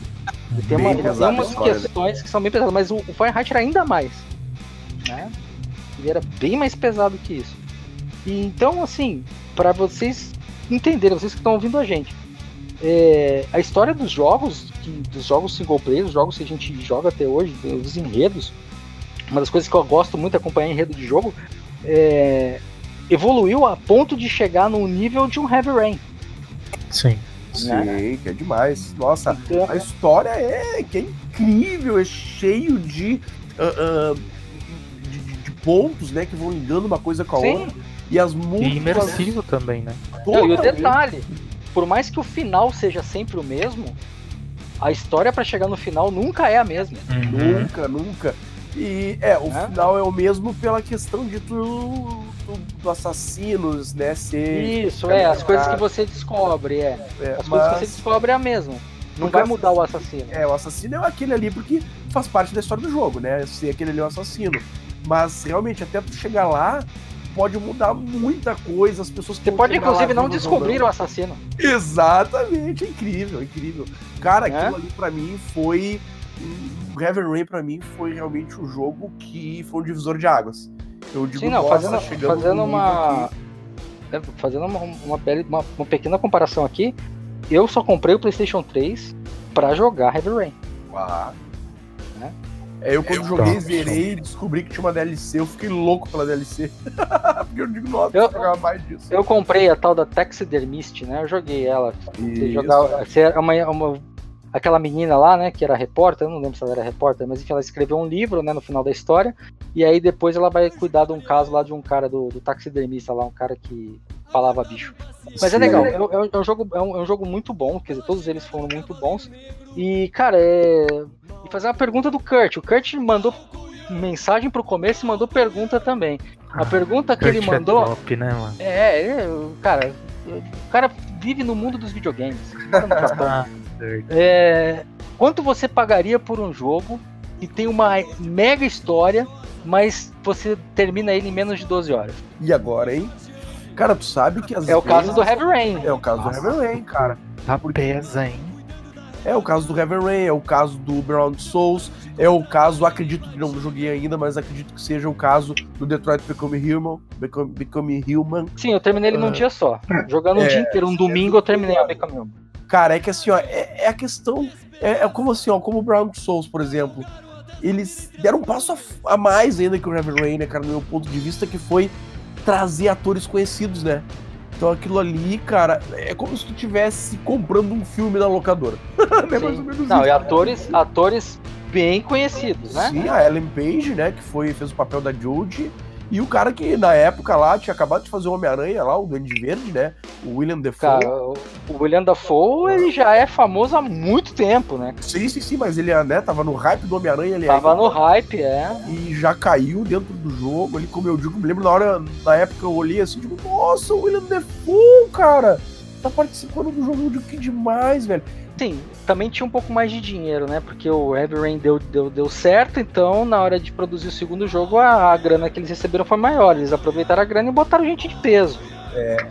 Cara, eu, assim, ó, respondendo a pergunta aí do, do, do nosso amigo Kurt, cara, eu, eu pago, velho. Eu pago por esses jogos assim, porque eu vejo a beleza do jogo, uma, um esforço na narrativa em contar uma história, né? Um esforço na, de, de, de conseguir trazer uma, eh, uma, uma- uma- assim, uma qualidade gráfica, né? De alto, de alto, de alto nível para que tu consiga cada vez ficar mais imerso dentro dessa da história.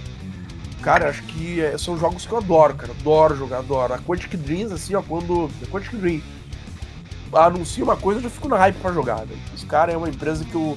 É só esperar sair o jogo pra jogar, sabe? Gosto muito. Mas realmente é isso, né? Jogou, terminou, não tem mais muito o que fazer. É, mas eu acho que mesmo ele sendo curtinho, mas sendo algo que seja, como ele colocou, seja uma história muito maneira, uma coisa muito ah, imersiva, enfim, e mesmo ele sendo curto, cara, é gostoso de você jogar uma parada dessa. Então, Prazeroso, É aquilo. prazeroso. você paga, você paga aquilo pra jogar pra você poder ter aquela sensação, pra você poder ter aquela imersão, pra você poder é, fazer aquilo. Então, eu acho super válido. É melhor do que você pegar um aí, você paga pra um jogo de 60 horas e o jogo é uma porcaria, tá ligado? É, é- é gostoso. Eu acho que o negócio é, o- é o quanto o jogo te entretém, né? Aham. Se, se no final do jogo tu teve aquela sensação de, pô, valeu todo esse E- dinheiro, ou o quanto que for, é, é válido, né? Pega jogos ali. O, eu comecei jogando Detroit, dessa da Quantic Dreams. Falei, pra mim valeu cada centavo. É, é muito bom o jogo. E te aconselho a jogar, então, se tu não jogou ainda deles ali, nos 80 pra PS4 aí. E tá baratinho, eu acho, o combinho dos dois, que é o Heaven Rain e o Então, eu já Souls. tenho eles. Ah, ali! Eu, o Beyond Two Souls eu joguei, eu devo estar, eu acho que, sei lá, na metade do game, pelo que eu dei uma olhada, uma pesquisada. E depois eu quero começar o Heavy Rain. É demais, cara. Ah, é, o Heaven Rain, que história, cara. Que, assim, ó, é um climão aquele jogo. Ah, mas- e eu- como eu disse, cara, respondendo a sua pergunta com o que eu disse há pouco, há pouco atrás. Eu comprei um videogame pra jogar Heavy Rain. Quem dirá o jogo? Quem tirar o jogo. Fa- Fazendo um paralelo pra nova geração, eu comprei o PS4 por causa do Horizon Zero Dawn. Ah, é. Quando eu vi o vídeo, lindo. exato, eu vi os vídeos, que coisa linda. Você gostou mesmo jogar. então do Horizon? Gostei. Vamos adorar. Gostou? Cara, é exatamente isso que nós vamos falar no próximo, no próximo round. É, volto já, volto já.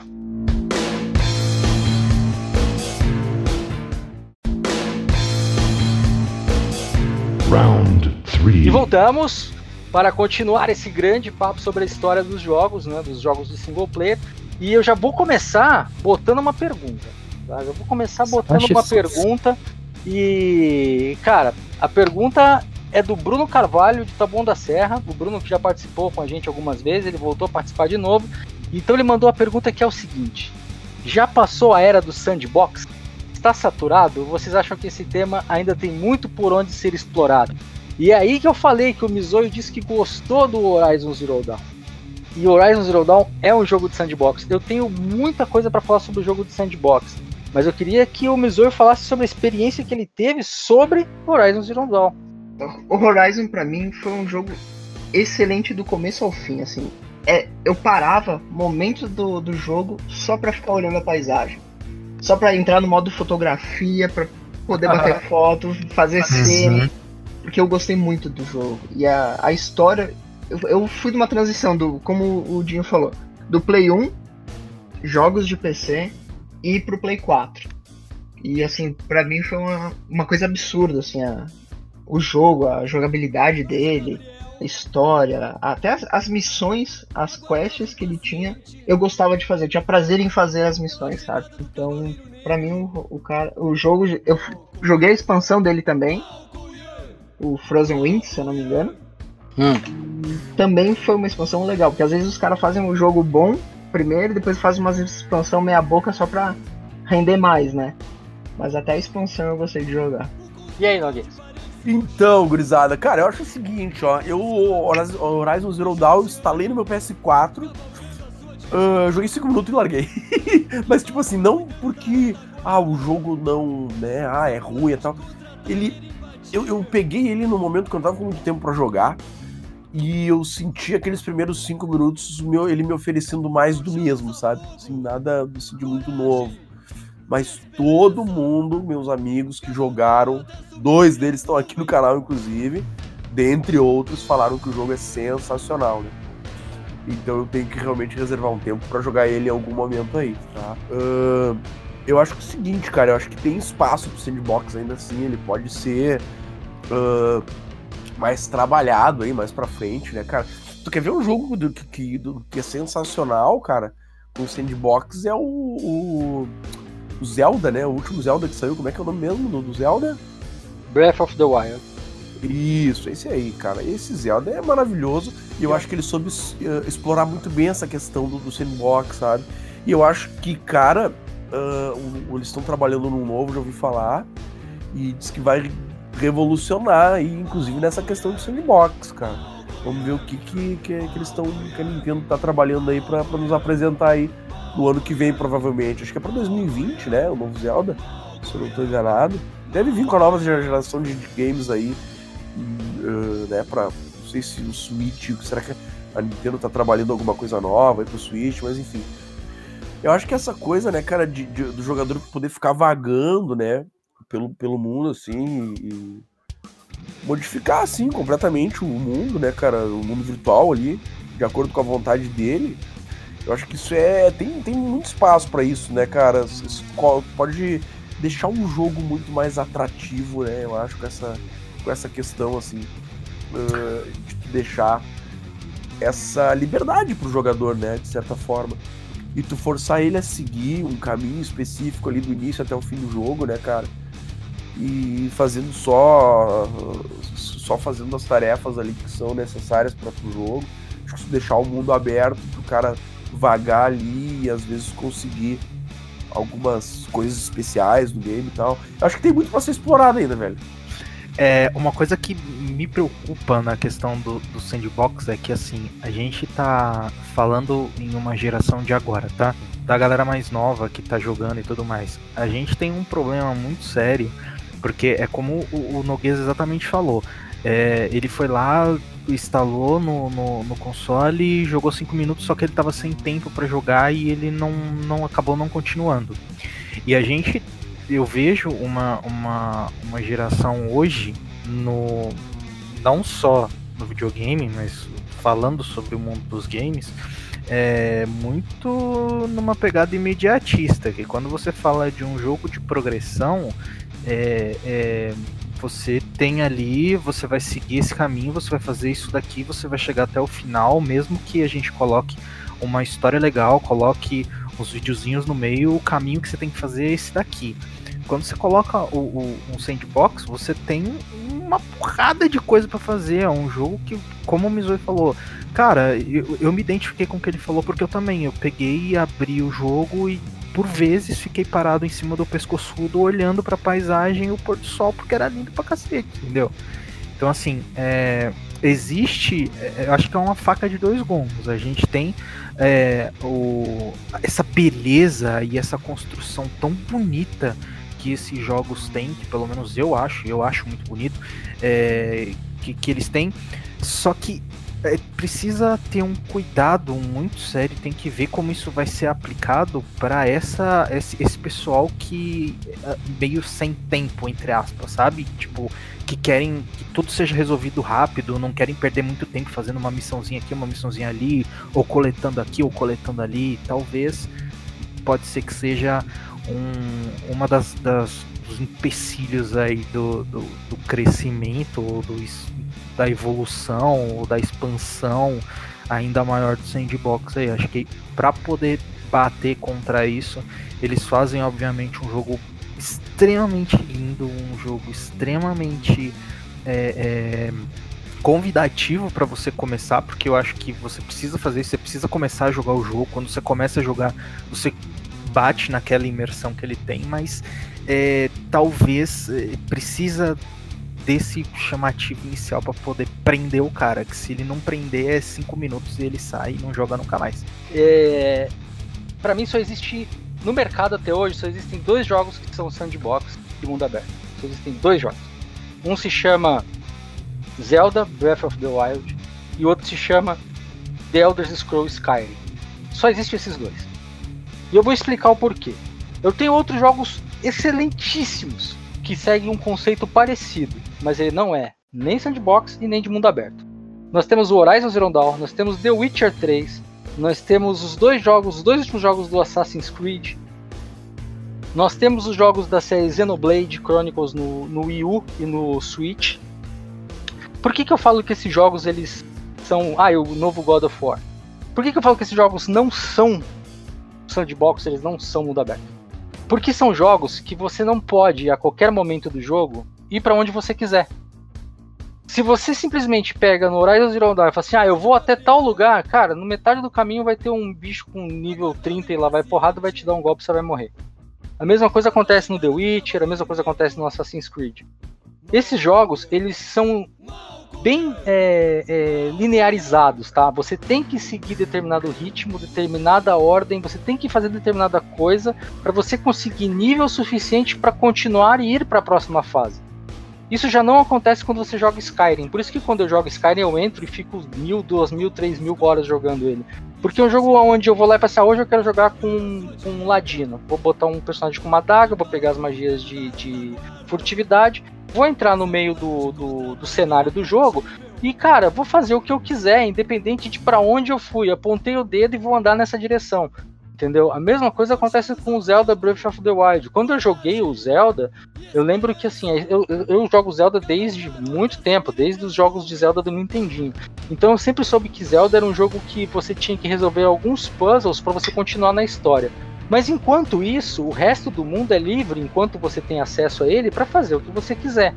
E quando eu peguei o Breath of the Wild, eu fiz a mesma coisa. Eu falei assim: não, a primeira coisa que eu vou fazer é conhecer o mundo. E eu fui andando pelo cenário inteiro, não fiz uma única missão do jogo. Eu fui andando pelo cenário inteiro, achava uma, uma, uma daquelas minas, aquelas catacumbas que você aprendia os poderes lá pra ganhar mais resistência ou vida, ia fazendo aqueles puzzles, ia fazendo negócio, e depois de muito tempo eu voltei para fazer história. E aí a história foi assim: ah, legal, acabou. Sabe, é, é, é, o conceito de mundo aberto, mundo livre, que o GTA tem, o GTA tem esse conceito é, só que não é na mesma pegada, né? Mas ele tem esse conceito de você simplesmente poder ir para onde você quiser. Esse é o tipo de coisa que esses jogos, por mais lindos que eles sejam, realmente, o Assassin's Creed Odyssey, que é um jogo que eu ainda jogo, de vez em quando eu ligo ele para jogar, é um jogo que muitas vezes eu parei e fiquei olhando pro cenário, o pôr do sol, ficava olhando o sol se esconder atrás lá do, do, do cenário, sabe? É, parar o, o, barco no meio do nada para o barco ficar é, é, se mexendo e eu ficar esperando a posição certinha para tirar uma foto com reflexo do sol na água. Sabe, são jogos muito lindos, mas que pecam nessa parte. Eu não sou livre para fazer o que eu quero. O, o, Assassin's Creed só me deixou ser livre para fazer o que eu quisesse depois do nível 50, onde o jogo fala assim para você: ah, agora os NPCs vão seguir o mesmo nível que você. Então, se você estiver no 50, eles vão estar no 50. Se estiver no 60, eles vão estar no 60. Não sei se vocês conseguem entender essa minha bronca com esse tipo Sim. de jogo. Mas, Sim, mas é... é... Pode falar. Mas talvez. Eh, eh, será que também não entra em partes justamente por conta disso? Se você deixa uma. uma falando do que eu estava dizendo no, no, final. Se você deixa uma situação é aberta, você para e você vai andar para o mundo porque você vai tirar o seu tempo para fazer aquilo. E hoje você tem uma, uma uma, uma galera aí que quer chegar ali no objetivo e pronto, acabou. Então, a partir daquele objetivo que ele chegou, você tem essa opção de você poder fazer aquilo que você bem entender por fora do mapa, entendeu? Aí você então, pega Mas essa é a questão. É. Por exemplo, você começa a jogar GTA, o novo GTA, GTA V. Você começou o jogo, apareceu lá os dois, os dois bonequinhos andando lá na rua lá. Aí você tem que pegar o carro e levar na, na na garagem lá, que é a primeira missão do jogo que você não pode fugir dela, você é obrigado a fazer ela. Terminou aquela primeira missão, a partir dali você faz a história se você quiser. Sim. Se você quiser ficar assaltando lojinha, se quiser ficar batendo pessoas na rua, se quiser tentar roubar um avião do, dos adeus da- do caça lá, Uhum. entendeu? É assim, no- o jogo não me obrigou a fazer nada a não ser aquela parte inicial, que é como se fosse o- a introdução do jogo, que até mostra lá o loginho e tal, né? Uhum. Só aquilo que ele me obrigou a fazer, ou seja, ele me obrigou a assistir a introdução do jogo. Fora isso, ele não me obrigou a mais nada. Se eu quiser seguir a história, tá lá pra eu seguir. Se eu não quiser seguir a história, tá aí o mundo, cara. Vai se divertir, vai Aí tu não tem uma progressão Entendeu? também né, do jogo. Hã? Tu simplesmente tá livre dentro de um, de um cenário, mas tu não tem progressão, né? Tem, tem progressão. Tem progressão. Por exemplo, é, dentro do, do GTA, dependendo do, do- da grana que você tem, você vai ter armas ou não pra fazer determinada coisa. Entendeu? Assim como no Sim. Breath of the Wild. No Breath of the Wild, fazer a história do jogo não muda absolutamente nada no personagem. Você pode, tipo, simplesmente ruxar pra ir fazer a, a- a história lá e salvar a Zelda. E simplesmente com o personagem do nível inicial com, aquela, com aquele pedacinho de madeira na mão como arma entendeu? É, ou seja, o jogo ele te dá a liberdade de você realmente estar num sandbox, entendeu? E você olhar para os lados e Sim. falar, eu faço o que eu quiser. É, é, é por isso que quando, quando teve o, o- Game of the Year do, do, do Zelda, que o pessoal fala, ah, mas Zelda, cara, tipo, Zelda foi o. Assim, do- ah, o último jogo tão bom quanto Zelda, do nível do Zelda, foi o Zelda. Entendeu?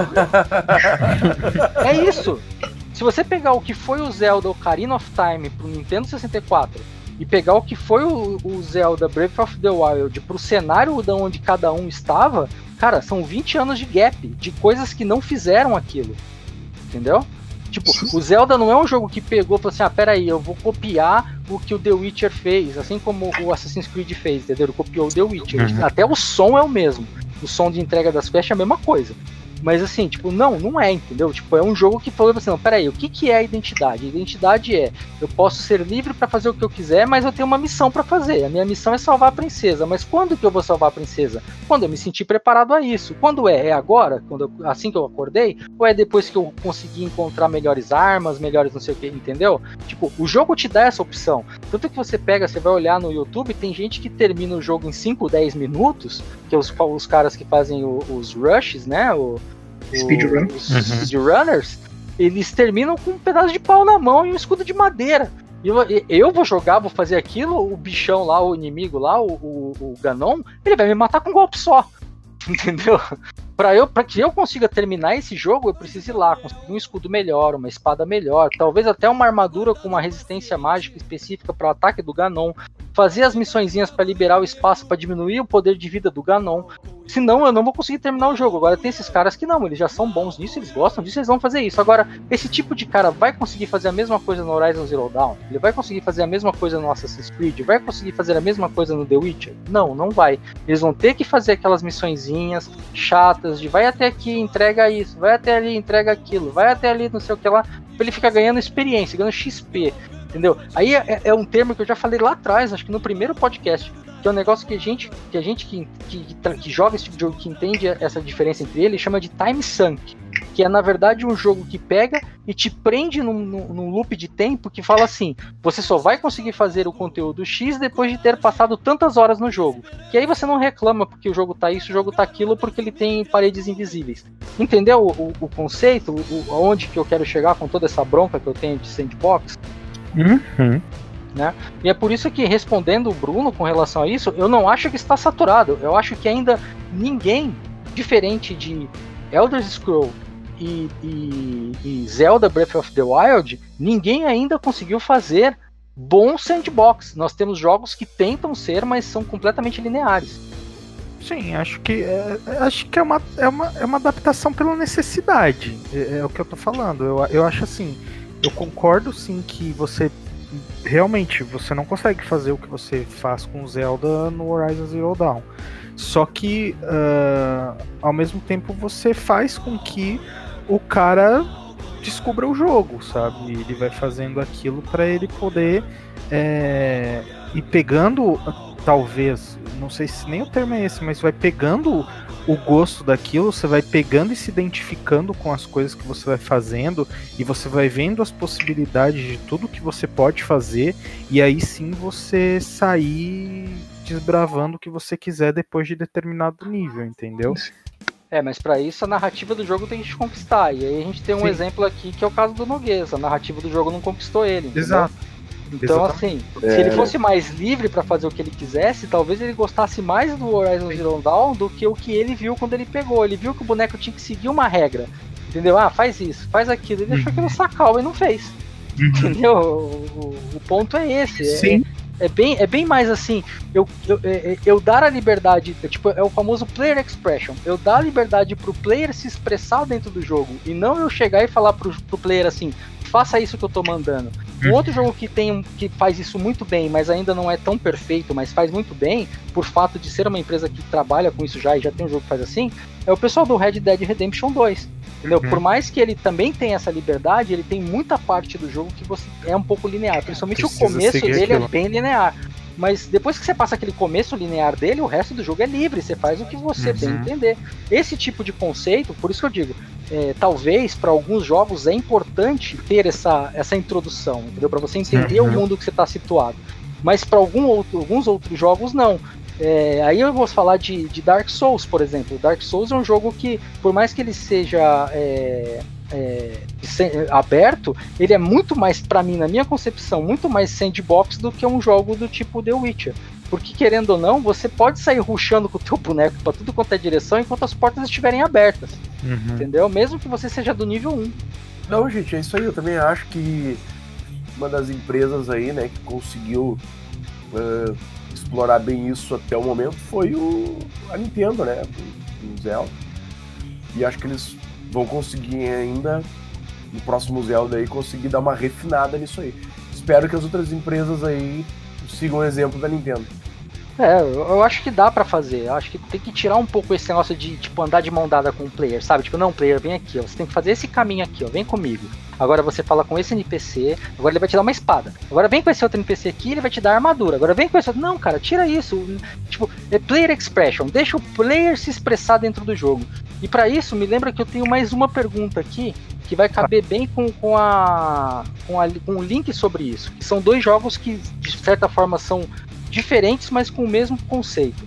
O Fábio Guedes de Cruzeiro em São Paulo mandou pra gente: o que é mais imersivo?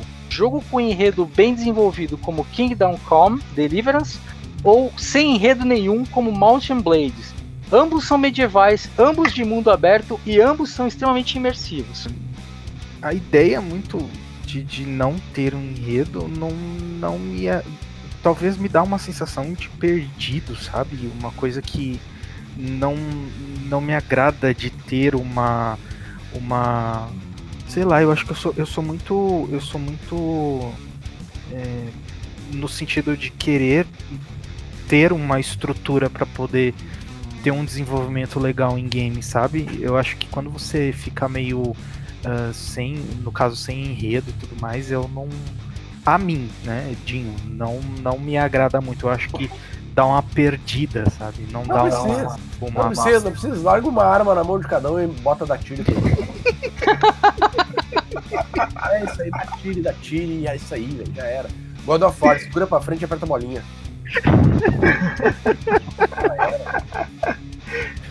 Ah, o Noguês já falou que enredo zero. O negócio é ação é, mesmo. negócio, dá uma espada tudo pra é- cada um e que os jogos comecem.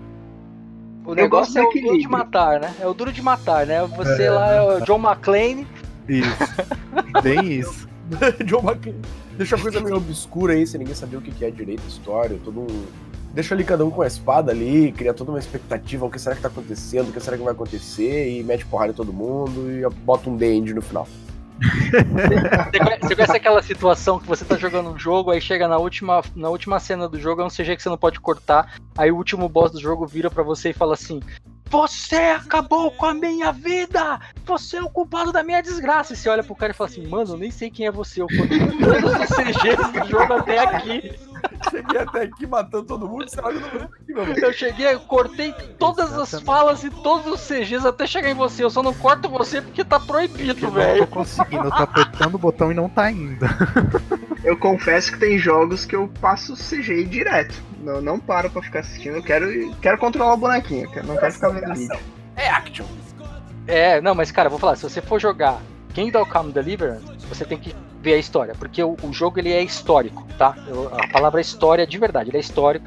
Ele acontece num- num- numa época e num local que existe na vida real, existiu na vida real, e uma sociedade, nomes de pessoas, isso tudo existiu de verdade. Então, assim, é um, é é um- é um livro de história aberto pra você jogar. É muito bom, aconselho a jogar. Com relação a Mountain Blade, cara, é um jogo divertido. É, é, é um Battlefield, sabe? Tipo, você vai chegar, entrar, matar uns carinhas, sair, sair feliz e acabou fazer uns teabag. Só, entendeu? Agora, é, é isso. Então, assim, você, sabe, ter um enredo é bom se você quer seguir um enredo. Agora, se você só quer sair matando que nem louco, cara, não tem como eu chegar pra você e falar assim, ah, eu prefiro esse. Depende muito do meu dia. Se naquele dia eu só quero Sim. matar, eu só vou matar. Se aquele Que dia eu quero ver uma historinha, eu vou ver uma historinha, entendeu? Então é, é bem relativo. Eu, eu entendo o- a crise existencial que deu aqui com relação a isso. entendeu? Depende muito do ânimo de cada um, né? É bem, é bem nessa pegada. E então, é... brigadão, brigadão, Fábio, pela pergunta, Obrigado, cara. É Marcos. mais uma pergunta sua. E aí agora eu tenho duas perguntas da Verônica que, que caem junto com essa parte, fecham bem essa, esse termo, que ela fala assim, qual que é a opinião de vocês sobre a mistura da Square Enix, da, a mistura que a Square Enix fez da Disney com o Kingdom Hearts? E depois Ah. ela pergunta qual o melhor Assassin's Creed. Por que, que eu coloquei as duas perguntas junto, tá? É, a primeira pergunta é um crossover, então a gente vai te falar de crossover. E a segunda pergunta é de uma franquia que mudou completamente da- do primeiro pro último jogo no seu modo de jogar, mas o seu, seu jeito de contar a história é sempre o mesmo. Então vamos lá. E aí, gente, o que vocês acham disso? Então, Kingdom Hearts 3, eu joguei, eu só, eu só joguei Kingdom Hearts 3 no caso. E eu me apaixonei pelo jogo. Gostaria de ter jogado os outros mais antigos nas épocas de lançamento, sabe? Não sei se hoje eu pegaria pra jogar com aqueles gráficos antigos, mas o 3 pelo menos eu me encantei pelo jogo. Fantástico. Mas você acha que é legal misturar Squall com Pato Donald? Isso não, não me importa, sabe? Eu, eu acho legal essa- essas interações, essas migrações. Assim como no Nintendo tem o Smash Bros. Que tu Ah. acaba interagindo entre vários personagens diferentes. Eu acho legal. Cara, mas ali é uma jam, né? Você colocou eles pra sair na porrada, não tem explicação nenhuma, só se bate e acabou. No caso do, do, do Kingdom Hearts, existe uma história, um porquê Sim. cada personagem tá lá, né? Não é, só simplesmente você vai encontrar a Rinoa. Não, cara, você vai encontrar a Rinoa porque ela foi parar nesse mundo por algum motivo. É, Esses crossovers fazem parte dos games, né, cara? Não adianta. Olha aí o próprio agora, né? Colocaram o T800 no Mortal Kombat 11, levaram o Akuma pro Tekken 7. Cara, eu acho que assim, ó, algumas vezes fica legal, algumas vezes faz sentido, e algumas vezes força, né? Você quer um crossover bom, de verdade, gostosinho de jogar? Se chama Skylanders. Já viram esse, esse crossover? Caraca, velho, Skylanders, velho. É. Não, nunca vi. Cara, Skylanders é aquele, aquela jam que você mistura o Crash Bandicoot com o Spyro the Dragon e mais um monte de bonequinho. E ela é, é é bom? Você disse que ela é bom? Ele é gostosinho, cara. Ele é um joguinho legal de jogar, divertidinho, Ah. sabe? É casualzinho. Mas então a gente pode trazer para um jogo mais antigo, né? O Double Dragon com o Battletoads. Tá, cara, aí você tá falando. Mas você tá falando de um negócio que eu passei a vida inteira no fliperama jogando. Né? Battletoads e Double Dragon. Mais um crossover que funcionou, então. Funcionou muito bem, funcionou muito bem. Por mais que o jogo fosse muito ruim, entendeu? Com relação- Horrível, por sinal. por mais que o jogo fosse muito ruim, a ideia de você misturar os dois os dois mundos foi, pô, pô, foi sucesso. Foi sucesso. Não tem nem o que falar. Foi bem bacana. Fez um puta barulho, fez, pro- pro- fez propaganda dos dois jogos. Né? Quem, tipo, o Double Dragon, por um tempo, o Double Dragon deixou de ter sua, sua identidade, tentou até ser jogo de luta do estilo Street Fighter, né? Então aquilo ajudou Ah, muito. Cara, é legal, verdade, cara. Joguei bastante até aquele Double Dragon lá, cara. Joguei muito, até pouco tempo atrás eu tava jogando com um amigo meu.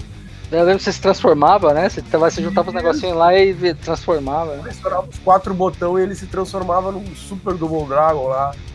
Cara, era, era legal o jogo, cara. E tinha uma jogabilidade interessante, velho. Era, era interessante o jogo, era legal. É isso aí, então, e aí, gente? Você acha que é bacana, né? Os crossovers? Eu, eu acho bacana, não vejo nenhum problema não. Acho que quando é bem feito e, e fica legal. Quando tem a preocupação de não ser só pra misturar e deu e atrair público de dois grupos, eu acho. E faz um negócio bem definido, bem certinho, eu acho que fica legal assim. Quando faz bem entrelaçado, né? Existe. É, é, acho que é como o Zengler falou mesmo. Quando existe uma razão, quando você. Mesmo que ela seja básica ou mediana, mas não tão forte assim, mas quando existe uma razão do porquê aquilo está acontecendo daquela forma, você pode pode fazer de algum pode fazer qualquer qualquer um ali que você consegue fazer uma ligação legal que vai acabar cativando de alguma forma. Mas Você já pensou um crossover do. cuidado, mano, que senão dá dá porcaria, fica a bunda, cara, porque Não, cara, eu tô imaginando aqui um Fortnite com LOL. Ia ser da hora você construir umas Nossa. paredes ali na top lane, entendeu? Não, não fala Não, de parede, não. mano. Não fala de parede. Deus. Con- construção não é legal. Não, não é legal, cara. O, o meu ranço maior. Não, isso é pra outro dia, isso é pra outra coisa. é- Não, construção não, mano. Roblox com Minecraft. Pô, mas é a mesma coisa, Noguês. Tá me zoando que é, velho? Pode ver como eu tô dentro desse jogo quadradinho. Cara, bom, mas então vamos uma outra pergunta dela, que também é muito boa, cara, que é qual o melhor Assassin's Creed? Eu vou falar, eu joguei todos, mas vou deixar vocês falarem primeiro. Então, Eu gostei do Unity. Ah, o Unity Cara. também- eu gostei bastante também. Unity, Mas Unity não foi o mais. primeiro? Não, o Unity foi aquele da França que veio todo bugado e deu a maior treta, que fez eles jogar tudo fora e depois lançar aquele no. no como é que é o. Syndicate, eles lançaram o Syndicate. Com o motor do, do Black Flag. Eles jogaram tudo que eles fizeram no Unity fora. O Unity não era aquela que tinha a proposta de poder jogar multiplayer? Isso, exatamente. Que era muito divertido, só que como veio todo, todo cagado, né? Eles jogaram tudo fora, né? A gente nunca mais teve essa, essa oportunidade. LOL.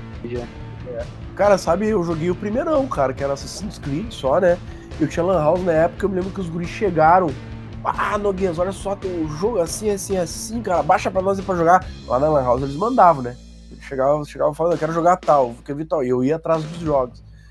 E aí ele falou, "Tá, então se chama Assassin's Creed, cara, pega aí pra nós. Aí eu, ah, beleza, né, cara? Eu tinha umas GeForce lá, de 512 MB de memória. Não vou lembrar qual mo- modelo da GeForce agora tinha 2 GB de RAM DDR3 e os processadores da Athlon. Quando eu taquei aquele jogo pra dentro do PC, velho, meu Deus do céu, o troço rodava 4 frames por segundo. assim, e com Meu gráfico lá Deus. embaixo, cara, eu digo, nossa senhora, que jogo pesado, velho. E rodava tudo na época, eu me lembro lá. Rodava qualquer coisa, foi, acho que foi por em torno de 2009, eu acho. E e, e os jogos que tinha lá, bah, rodava tranquilão no- nos PCzinhos, com a minha GeForcezinha lá marota, que eu tinha na- nas máquinas tudo. E aí quando chegou esse Assassin's Creed, eu digo, meu Deus, tá na hora de fazer o upgrade. Cara, e aí seguinte, eu até peguei duas máquinas lá e troquei placa de vídeo. Eu acho que na época eu migrei pra 650, o GTX 650, eu acho, das duas máquinas. E aí ele conseguiu rodar, assim. E achei demais o jogo, achei muito legal, cara. Só que como eu tava num momento ali de lan house, muito movimento, aquela galera tudo jogando, não sobrava muito tempo pra mim jogar ali naquele, naquele momento específico do Assassin's Creed, né? E a gente tava numa hype muito louca também de jogar On, Heroes of New Earth. Então acabou que o Assassin's Creed ficou meio escanteado ali com uma certa galerinha que eu jogava. E eu acabei jogando um pouco e achei algo revolucionário pra época, cara. E aí depois eu comecei a ficar meio assim com Assassin's Creed. Falei, Todo ano saia um, saia um, saia um, saia um. Eu digo, meu Deus, que esse próximo tá virando um caça-níquel, né? Mas aí, vai, Assassin's Creed com Coelhinho da Páscoa, Assassin's Creed de Natal, Assassin's Creed de Réveillon, Assassin's Creed de Mortal Kombat. Nossa senhora, velho. Eu já não sabia mais que Assassin's Creed andava, mano. Não sabia Não, se era velho. Aí, Ô, Daí acabei jogando, não jogando muito assim Assassin's Creed, mas ah, o primeiro foi o que me realmente me impactou, assim, chegou, puxou, opa, Cara, eu, eu lembro que eu comprei o 360 pra jogar Creed. E depois eu comprei o PlayStation 4 pra jogar o Black Flag. E então assim, é um, é, é um jogo que me fez comprar videogame, assim como o Heavy Rain. Mas a, a diferença dos jogos, né? O primeiro Assassin's Creed, ele, ele veio sem ninguém saber o que era. Ele era simplesmente um jogo com uma temática de você andar na cidade e matar os NPCs lá de forma furtiva e tal. A gente tinha aquelas lembranças de jogo do tipo Tenchu, Metal né? Gear. Metal Gear e tal. É, aquele. É, Splinter Cell, né? Então você tinha essa ideia de jogo, mas esse é medieval. Esse, né? E aí veio o jogo, só que quando eu olhei, eu bati o, o olho assim, que eu joguei, joguei muito do, primeiro, do jogo 1, né? E aquele negócio de você ficar andando pra lá e pra cá, e a cidade era longe, tipo, você ficava a maior parte do tempo caminhando, e o jogo não seguia, assim. Assassin's Creed 1, pra quem jogou até o final, é porque gostou pra cacete do jogo, porque, cara, ele era o jogo que te forçava a parar de jogar. Só que quando saiu o 2, eles mudaram isso, eles colocaram o negócio de fast travel e não sei o que e tal. E aí o o 2, tanto que o 2 é considerado pelo, por todos, né, como o melhor jogo da série Assassin's Creed. Que o, o- a série do Ezio, né, Ezio. Só que o que, que é a história do Assassin's Creed? A história do Assassin's Creed são três jogos primeiro, né, os três primeiros Assassin's Creed, que conta a história de um cara do presente que é, é da linhagem né, dos assassinos, né? Ele é tipo um tataraneto dos assassinos e tal. E os caras descobriram uma máquina que a partir do DNA eles conseguem fazer as lembranças do passado e tem toda uma treta entre templários e assassinos sobre dominação mundial, ordem e caos. Enfim, eu não vou entrar em mérito agora porque eu estaria estragando o jogo de quem não jogou. Só que todos os jogos eles têm uma temática principal entre si, que é contar um fato histórico real de uma visão artística de pessoas que existiram de verdade. Então você tem em determinados jogos, você vai encontrar Leonardo da Vinci, no outro você vai encontrar Napoleão, no outro você, sabe, você vai encontrar o, o Kennedy. Então assim, é, são, são jogos que, que traz você para um cenário histórico real, só que com personagens fictícios. E eu achei isso bacana do jogo, né? E para mim, o melhor Assassin's Creed que eu joguei foi também o Unity. Por mais que ele tenha sido o, o pior com relação a, a bugs e tudo mais, aquela relação, aquela representação do que foi a Revolução Francesa dentro do jogo foi Ah. muito boa, cara. Tipo, aquela população putaça com o imperador. Cara, é, é um negócio assim que você vai ler nos livros de história, você vai ler a ascensão do Napoleão, mas, tipo, cara, o jogo te botou dentro daquilo, saca? Que da hora, aham, saquei. Tipo, ele te botou naquela parada, na, na, na invasão, na, da derrubada da, da Bastilha, você, na verdade, é um prisioneiro da Bastilha enquanto os caras estão derrubando a parada toda. Tem Entendeu? uma imersão na história, né? É, então assim, é, me lembra muito os livros do Jô Soares. Eu gostava muito de ler os livros do Jô Soares. O Jô Soares fazia muito isso. Ele pegava a história que aconteceu de verdade e colocava coisas fictícias no meio, só que os personagens deles co- como ponto-chave de alguma coisa, né? Então, se eu não me engano, acho que o homem que matou Getúlio Vargas tem uma cena que, que todo mundo sabe que a Mata Hari, né, aquela espiã da Segunda Guerra Mundial alemã, ela sumiu, ninguém sabe o que aconteceu com ela. Só que na- no livro do Jô Soares conta que o personagem dele estava tomando um goró com ela enquanto ela estava se escondendo no, no, no- no trem. E aí ela se apresentou pra ele, só que ela pensou, puta, esse cara, esse vacilão aqui, eu vou ficar aqui com ele, vão achar que eu sou esposa dele, ninguém vai me pegar aqui, né? Só que ele saiu pra ir no banheiro, e aí de repente tinha dois soldados conversando, eles estavam assim, né? Não, que a gente tem certeza que a Matahari tá dentro desse trem. Matahari, tá comigo, vamos lá que eu apresento. Entendeu? Tipo, ele entregou ela pra morte. Que viagem. Então, tipo, é- esse conceito de usar as coisas do mundo real, assim, né? Tipo, adaptar pra um, pra um cenário fantasioso é legal, é bacana, né? Então eu gostei muito do Unity, por mais que todos os outros jogos tenham as suas, suas riquezas e tal, mas o conteúdo histórico do que aconteceu ali na, na Revolução Francesa, com tudo que aconteceu, e cara, ver o Napoleão representado como um moleque que, tipo, é aquele cara que realmente virou aqueles canhões tudo no meio da população e meteu bala em geral porque ele não queria que ninguém fizesse manifestação. Poxa, cara, é tipo um conteúdo histórico difícil de você ver, até no cinema, né? Mas e aí? Eu, eu posso dizer assim, que eu joguei os três. Um, dois, três, as- os dois depois do, do dois também, né? Que tem um Aham, sim. Brotherhood, Revelations. É chamo depois tudo de dois.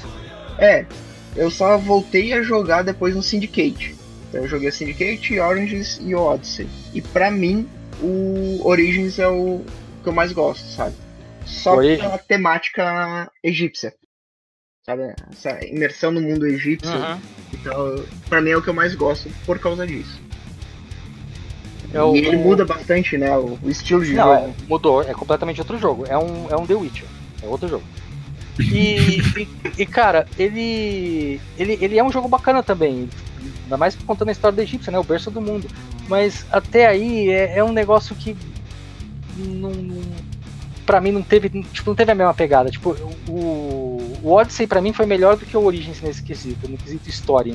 No quesito histórico, pra mim, acho que contar a história da Grécia foi muito mais valiosa do que contar a história do Egito Antigo, sabe? Tipo, pra mim, na É, minha visão No de, Odyssey ele trouxe mais personagens históricos também, né? muito mais, muito mais. O Odyssey, pra quem, pra quem gosta de cultura helênica, o Odyssey é, é um livro de história, cara. Entendeu? É um livro de história, muito bom. Eu fiquei muito tempo jogando ele, fazendo as missõezinhas paralelas pra ver as historinhas do, do Aristófanes. Cara, é assim, demais. Então, Verônica, é difícil, cara. Cada um vai falar um, né? Então, Eu acho que é muito gosto de quem gosta de qual parte da história também tem muito isso. é. Você imagina que você. O Dinho...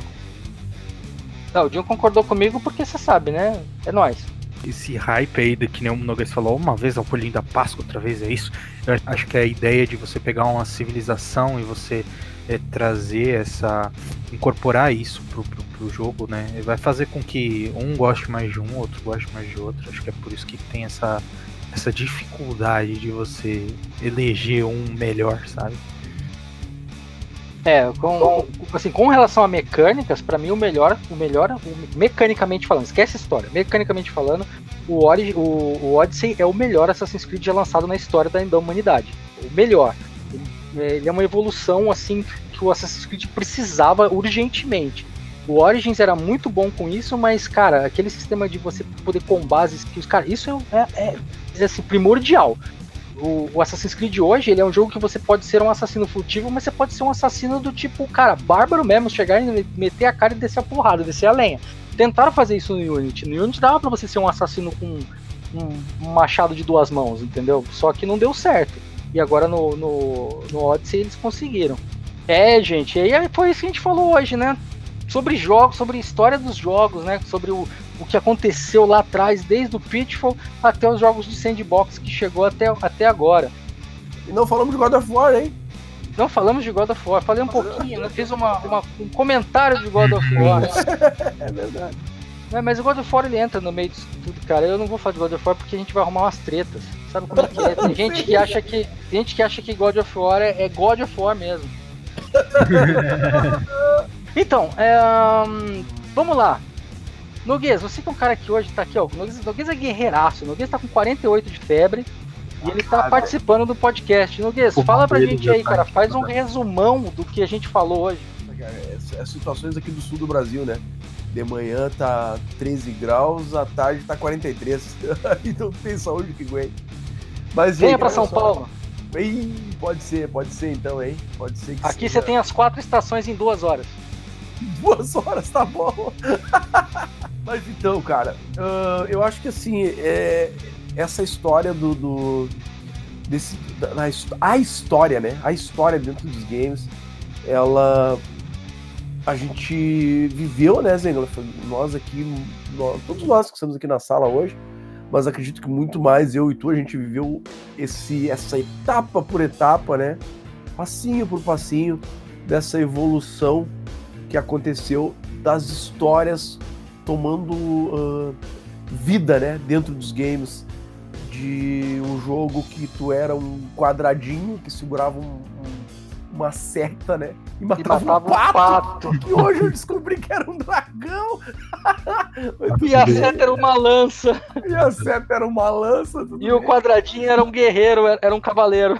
É, isso eu sabia, que eu era um guerreiro, eu sabia que eu era um... E era literalmente um quadradinho, gente. Era um quadradinho. um quadradinho. E, e- e que tu vê que ela- e- esse esforço da narrativa aconteceu ali, né? Desde, desde aquela época vinha acontecendo, ali dos anos 80, e que ganhou, ganhou proporções assim hollywoodianas, né, cara? Inclusive de histórias assim de deixar a galera de queixo caído, né, cara? Eu já joguei games assim que fenomenais, cara, pra botar muito filme aí no chinelo. Então, acho que a gente tá vivendo hoje uma etapa extremamente rica nessa nos games single player aí, né? Que vem aparecendo com histórias cada vez mais uh, originais, às vezes, muitas vezes bem originais, né? outras requentadas, mas às vezes uma, umas histórias contadas requentadas com uma visão contemporânea dos fatos, que também não deixa de ser muito legal, né? E, cara, eu acho que é isso, assim, o Sandbox, cara, ele tá, uh, ele surgiu aí e tem sido com certeza um, um, uma aposta das empresas, né? Onde eles vão estão apostando as suas fichas aí para muitas vezes capturar certos jogadores aí que compraram a ideia do sandbox, né, cara? E, e sinceramente eu acho que tem, tem muito futuro. Eu acho que a galera vai ter que só achar novas formas de explorar isso né, usar da criatividade. Eu acho que a Nintendo mostrou que sabe fazer muito bem, uh, se utilizar muito bem do sandbox no, no, lá no Zelda. Acredito que eles vão conseguir no próximo Zelda uh, otimizar isso. E, cara, eu, eu aposto aí que o sandbox vai talvez ainda revolucionar os games. Eu também acho. E você, Dinho? Ana, eu acho que é. É como eu tinha falado anteriormente, é uma é um, é um tipo de jogo que eu acho que é muito bom. É um jogo onde qualquer pessoa pode jogar, qualquer pessoa pode é, sentar com o joystick na mão ou no PC e ir aprendendo a jogar e evoluindo dentro da história de alguma forma, é, tendo, é, seja ele sandbox ou não, tendo é, é, como ir estruturando e conhecendo as histórias, eu acho que é, desde o princípio que a gente começou falando do, do, dos jogos, a gente veio tendo uma questão evolutiva de imagem muito bonita e como o próprio Noguês acabou de dizer, é, eu sei que quando na época que eu comprei o PlayStation 4 e coincidentemente eu comprei acho junto o The Witcher, The Witcher veio junto e eu comecei a jogar ele e era engraçado porque a minha mãe parava assim na porta da sala e falava assim, e a TV grandona e tal, né? Então ela parava assim na frente da sala e falava assim, caramba, parece um filme. Então acho que é acho que é o resultado do que veio veio tendo de evolução desde o Atari até o que a gente vai tendo hoje. Então acho que é é muito bonito de se ver um jogo quando ele é lançado e você vê que ele foi muito bem estruturado, que ele teve é, uma história por trás daquilo, que ele teve uma, uma, uma, uma razão para tudo aquilo e ele fazer você se apegar como se você estivesse vendo um filme mesmo, ou uma série, ou um, enfim. É, eu adoro o jogo desse jeito, eu acho que é muito, é muito é, importante a gente ter discutido do princípio até hoje, pra gente poder saber das coisas. Fiz sim a minha listinha para jogar muita coisa, porque é, como eu falei, eu tive o meu período que eu comecei com o PS1, depois eu fui jogando algumas poucas coisas em computador e depois vim pro PlayStation 4 e aí tô jogando outras coisas também e a maioria das que eu gosto de jogar quando eu não tô dentro do Fortnite fazendo live é justamente esse tipo de jogo. Então é fantástico, minha listinha tá feita, vocês também façam suas listinhas e, e aí, GG, é isso aí. É, e grande Mizoi, Mizoi falou pouco hoje, Mizoi tá meio acanhado, mas e aí, Mizoi, fecha aí, diz aí o que, que você achou do papo hoje. Cara, eu acho que assim, hoje a gente tá numa situação se não me engano, faz alguns meses saiu uma notícia que a indústria do, dos jogos ela, hoje ela tem superado até de cinema e música, né? Em questões de, de orçamento e, e, faturamento. Então é uma coisa que está se consolidando cada vez mais, né? Ah, trazendo pra, até para o jogo, jogo de celular, para o jogo de console, para o computador. Então qualquer plataforma hoje tu está conseguindo ter acesso e, e, divertir, né? Todo tipo de público, todas as idades, a gente vê pessoa nova, pessoa velha jogando. Então isso a gente viveu essa construção do jogo ser excluído, né? A pessoa ser proibida de jogar para hoje ver todo mundo querendo jogar junto, né? Até jogos em família, que é um grande foco da Nintendo, por exemplo. Né? Então acho que a tendência é vir cada vez mais forte isso. Né? Trazer mais gente, trazer mais mais público, mais visibilidade, né? Eu acho que isso é, é, é muito válido e muito bom, né? Pra, pra todo mundo. Todo mundo acaba ganhando com isso. É, cara. É isso mesmo. A, a, minha visão é aquela que eu já passei, né? Desde o começo do podcast até aqui. É, eu, eu sempre falo isso. Você não tem como desvalorizar o passado para valorizar o presente, porque o presente ele é um reflexo do que você fez no passado. Então, tudo que aconteceu nos games de lá até aqui, desde lá atrás, desde a falha que foi o jogo do ET até o que aconteceu agora, o que chegou aqui, fez a gente chegar nos jogos que nós temos hoje. Né? Então é, é bem assim, olhar para trás e falar, poxa, nós evoluímos tanto assim, é bem bacana e até mesmo bom para a gente entender para onde nós estamos indo, né? É, claro que nós temos alguns outros modelos de jogos que apareceram que não existiam na época, porque a evolução é contínua, ela vai continuar e a gente vai aparecer com novos tipos de jogos no futuro. Mas ainda vai ter esse, ainda vai ter esse tipo de jogo, né? O tipo de jogo de história que você vai lá, vai sentar, vai assistir um filme e vai jogar o jogo ao mesmo tempo e aquela história vai te ter alguma, algumas histórias vai até te fazer chorar.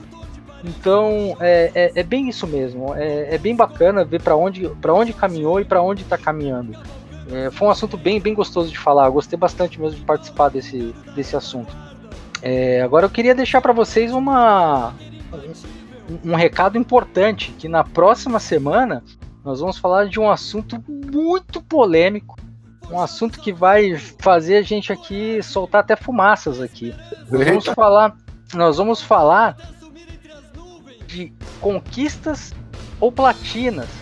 Sabe aquele lancezinho que você joga o jogo para você ganhar uma conquista ou ganhar uma platina?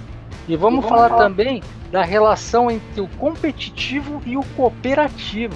E aí, Nogueira, está preparado? Cara, tô, tô, tô preparado, tô fiquei ansioso agora com esse papo aí pra semana que vem. Vamos lá. Isso aí, galera. Então, poxa, vamos mandar perguntas sobre isso. É, me fala o que você acha sobre isso, sobre, sobre a conquista e a platina e sobre essa relação do competitivo e o cooperativo. Dinho é um cara que é extremamente competitivo, né? Ele sempre gosta de jogar o competitivo. Mas ele gosta de jogar o, compet o competitivo com a cooperação dos aliados para carregar ele nas costas. Mas enfim. Exatamente o pessoal me escreveu em uma frase, você é louco. Então, gente, não esqueça, não esqueça de mandar e-mail pra gente. O nosso e-mail é castpdg@gmail.com. castpdg@gmail.com. Também tem o nosso grupo no Facebook, que é o Papo de Gamer Podcast. Pode direito, Papo de Gamer Podcast. Temos também o telefone, o WhatsApp do podcast. Fala aí, Noguês, o número. Ah, estamos aqui ansiosos, aguardando suas mensagens mande mensagens, mande nude, quer dizer, áudio, né? Que estamos aqui pronto para receber. O número do nosso podcast, o número do WhatsApp do nosso podcast é 51999968286.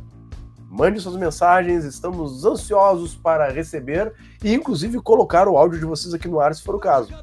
E mais uma novidade que a gente vai preparar para a próxima semana, que é nós vamos disponibilizar o nosso server no Discord para textos, para que vocês mandem as mensagens direto por lá, converse com a gente, a hora que vocês encontrar a gente lá logado jogando alguma coisa, também participar com uma partidinha com uma ou outra com a gente.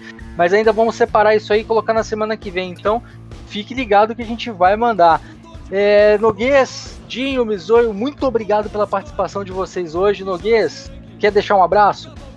Claro, claro, com certeza. Gente, um grande abraço aí para todo mundo que acompanhou o nosso podcast até agora e vem acompanhando. E lá o Spotify está nos mostrando que cada vez tem mais pessoas nos acompanhando. A gente fica muito feliz de saber que esse nosso trabalho aqui está agradando a galera e que a galera, obviamente, está compartilhando aí e repassando esse nosso trabalho aí para frente.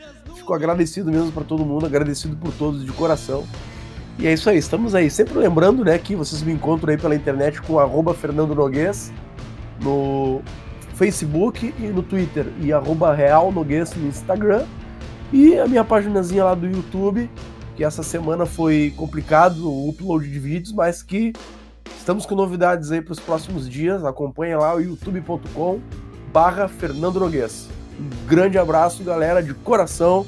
Até semana que vem com mais um podcast com a gurizada. E aí, Dinho? Mandar um abraço? Claro, um abraço para todo mundo aí, principalmente para você que ouviu até agora. É, no Guess falou uma coisa que é muito maneira mesmo, que é a gente ver o pessoal é, ouvindo e curtindo e tudo mais. Manda sua pergunta mesmo, como você falou também. É, a gente é, tá aqui para discutir sobre isso e falar sobre isso. Eu fiquei muito, muito, muito feliz com o papo de hoje.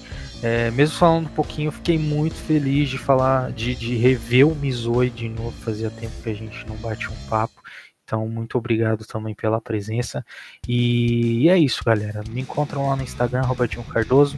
A gente posta tudo direitinho lá para vocês. E as livezinhas de segunda a sexta, a partir das 20 horas, no fb.eg barra canal do Dinho. A gente se vê lá. E é isso, muito obrigado. É nóis. E grande Visoio, grande Visoio, obrigado pela sua participação de novo. Quer deixar um abraço? Ah, deixar um abraço e agradecer aí pelo convite, né? Fiquei muito feliz de poder estar aqui falar um pouquinho, bem pouco, né? Mas fiquei muito feliz com o convite e abraço para todo mundo que tá ouvindo. Né? E é isso aí, obrigado pela presença de vocês, grandes guerreiros, mais um podcast. Obrigado a você que nos ouviu até agora. Novo modelo, novo formato, porque na última semana a gente teve um problema com o Spotify porque ficou muito grande o nosso podcast, aí a gente teve que dividir em alguns pedaços para que não dê esse problema de novo. Espero que vocês gostem do novo modelo. Espero ver vocês aqui de novo na próxima semana. Vocês que estão nos ouvindo de todos os países. Se nós sabemos que você fora do Brasil está ouvindo, mande mensagens pra gente, mande mensagens, adoramos saber que vocês estão ouvindo. Muito obrigado de coração. E é isso aí, pessoal, até a próxima. Eu sou o Zenglaf e esse foi o Papo de Game.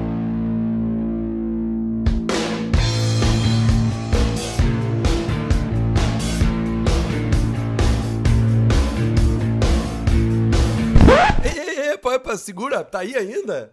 Segurou mais de duas horas de podcast, é de fé.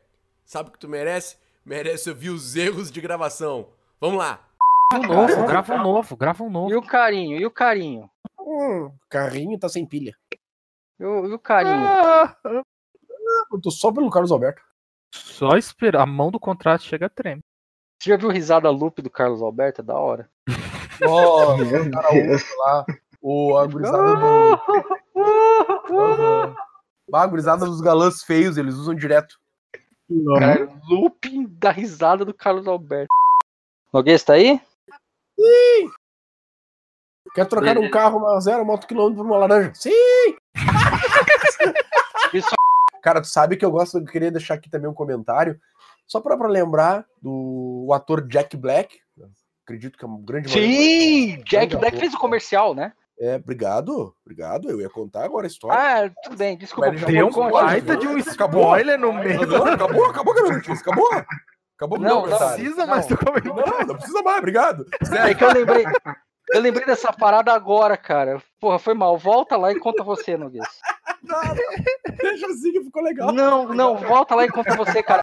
É, acho que é, é justamente é, é, é, esse fator dessa, dessa revolução aí que você falou. É, é a, a imagem do cara, é óbvio, sempre tem que ter essa visibilidade, né? O cara que vai fazer esse tipo de trabalha com isso, ele E- precisa ser visto, né? Então, é, acho que ele deu uma baita de uma sorte de ser visto, né? E, e, e ficou marcado, acho que bem por isso mesmo. Ah, paga essa porra que eu falei, eu não falei nada com nada, esquece.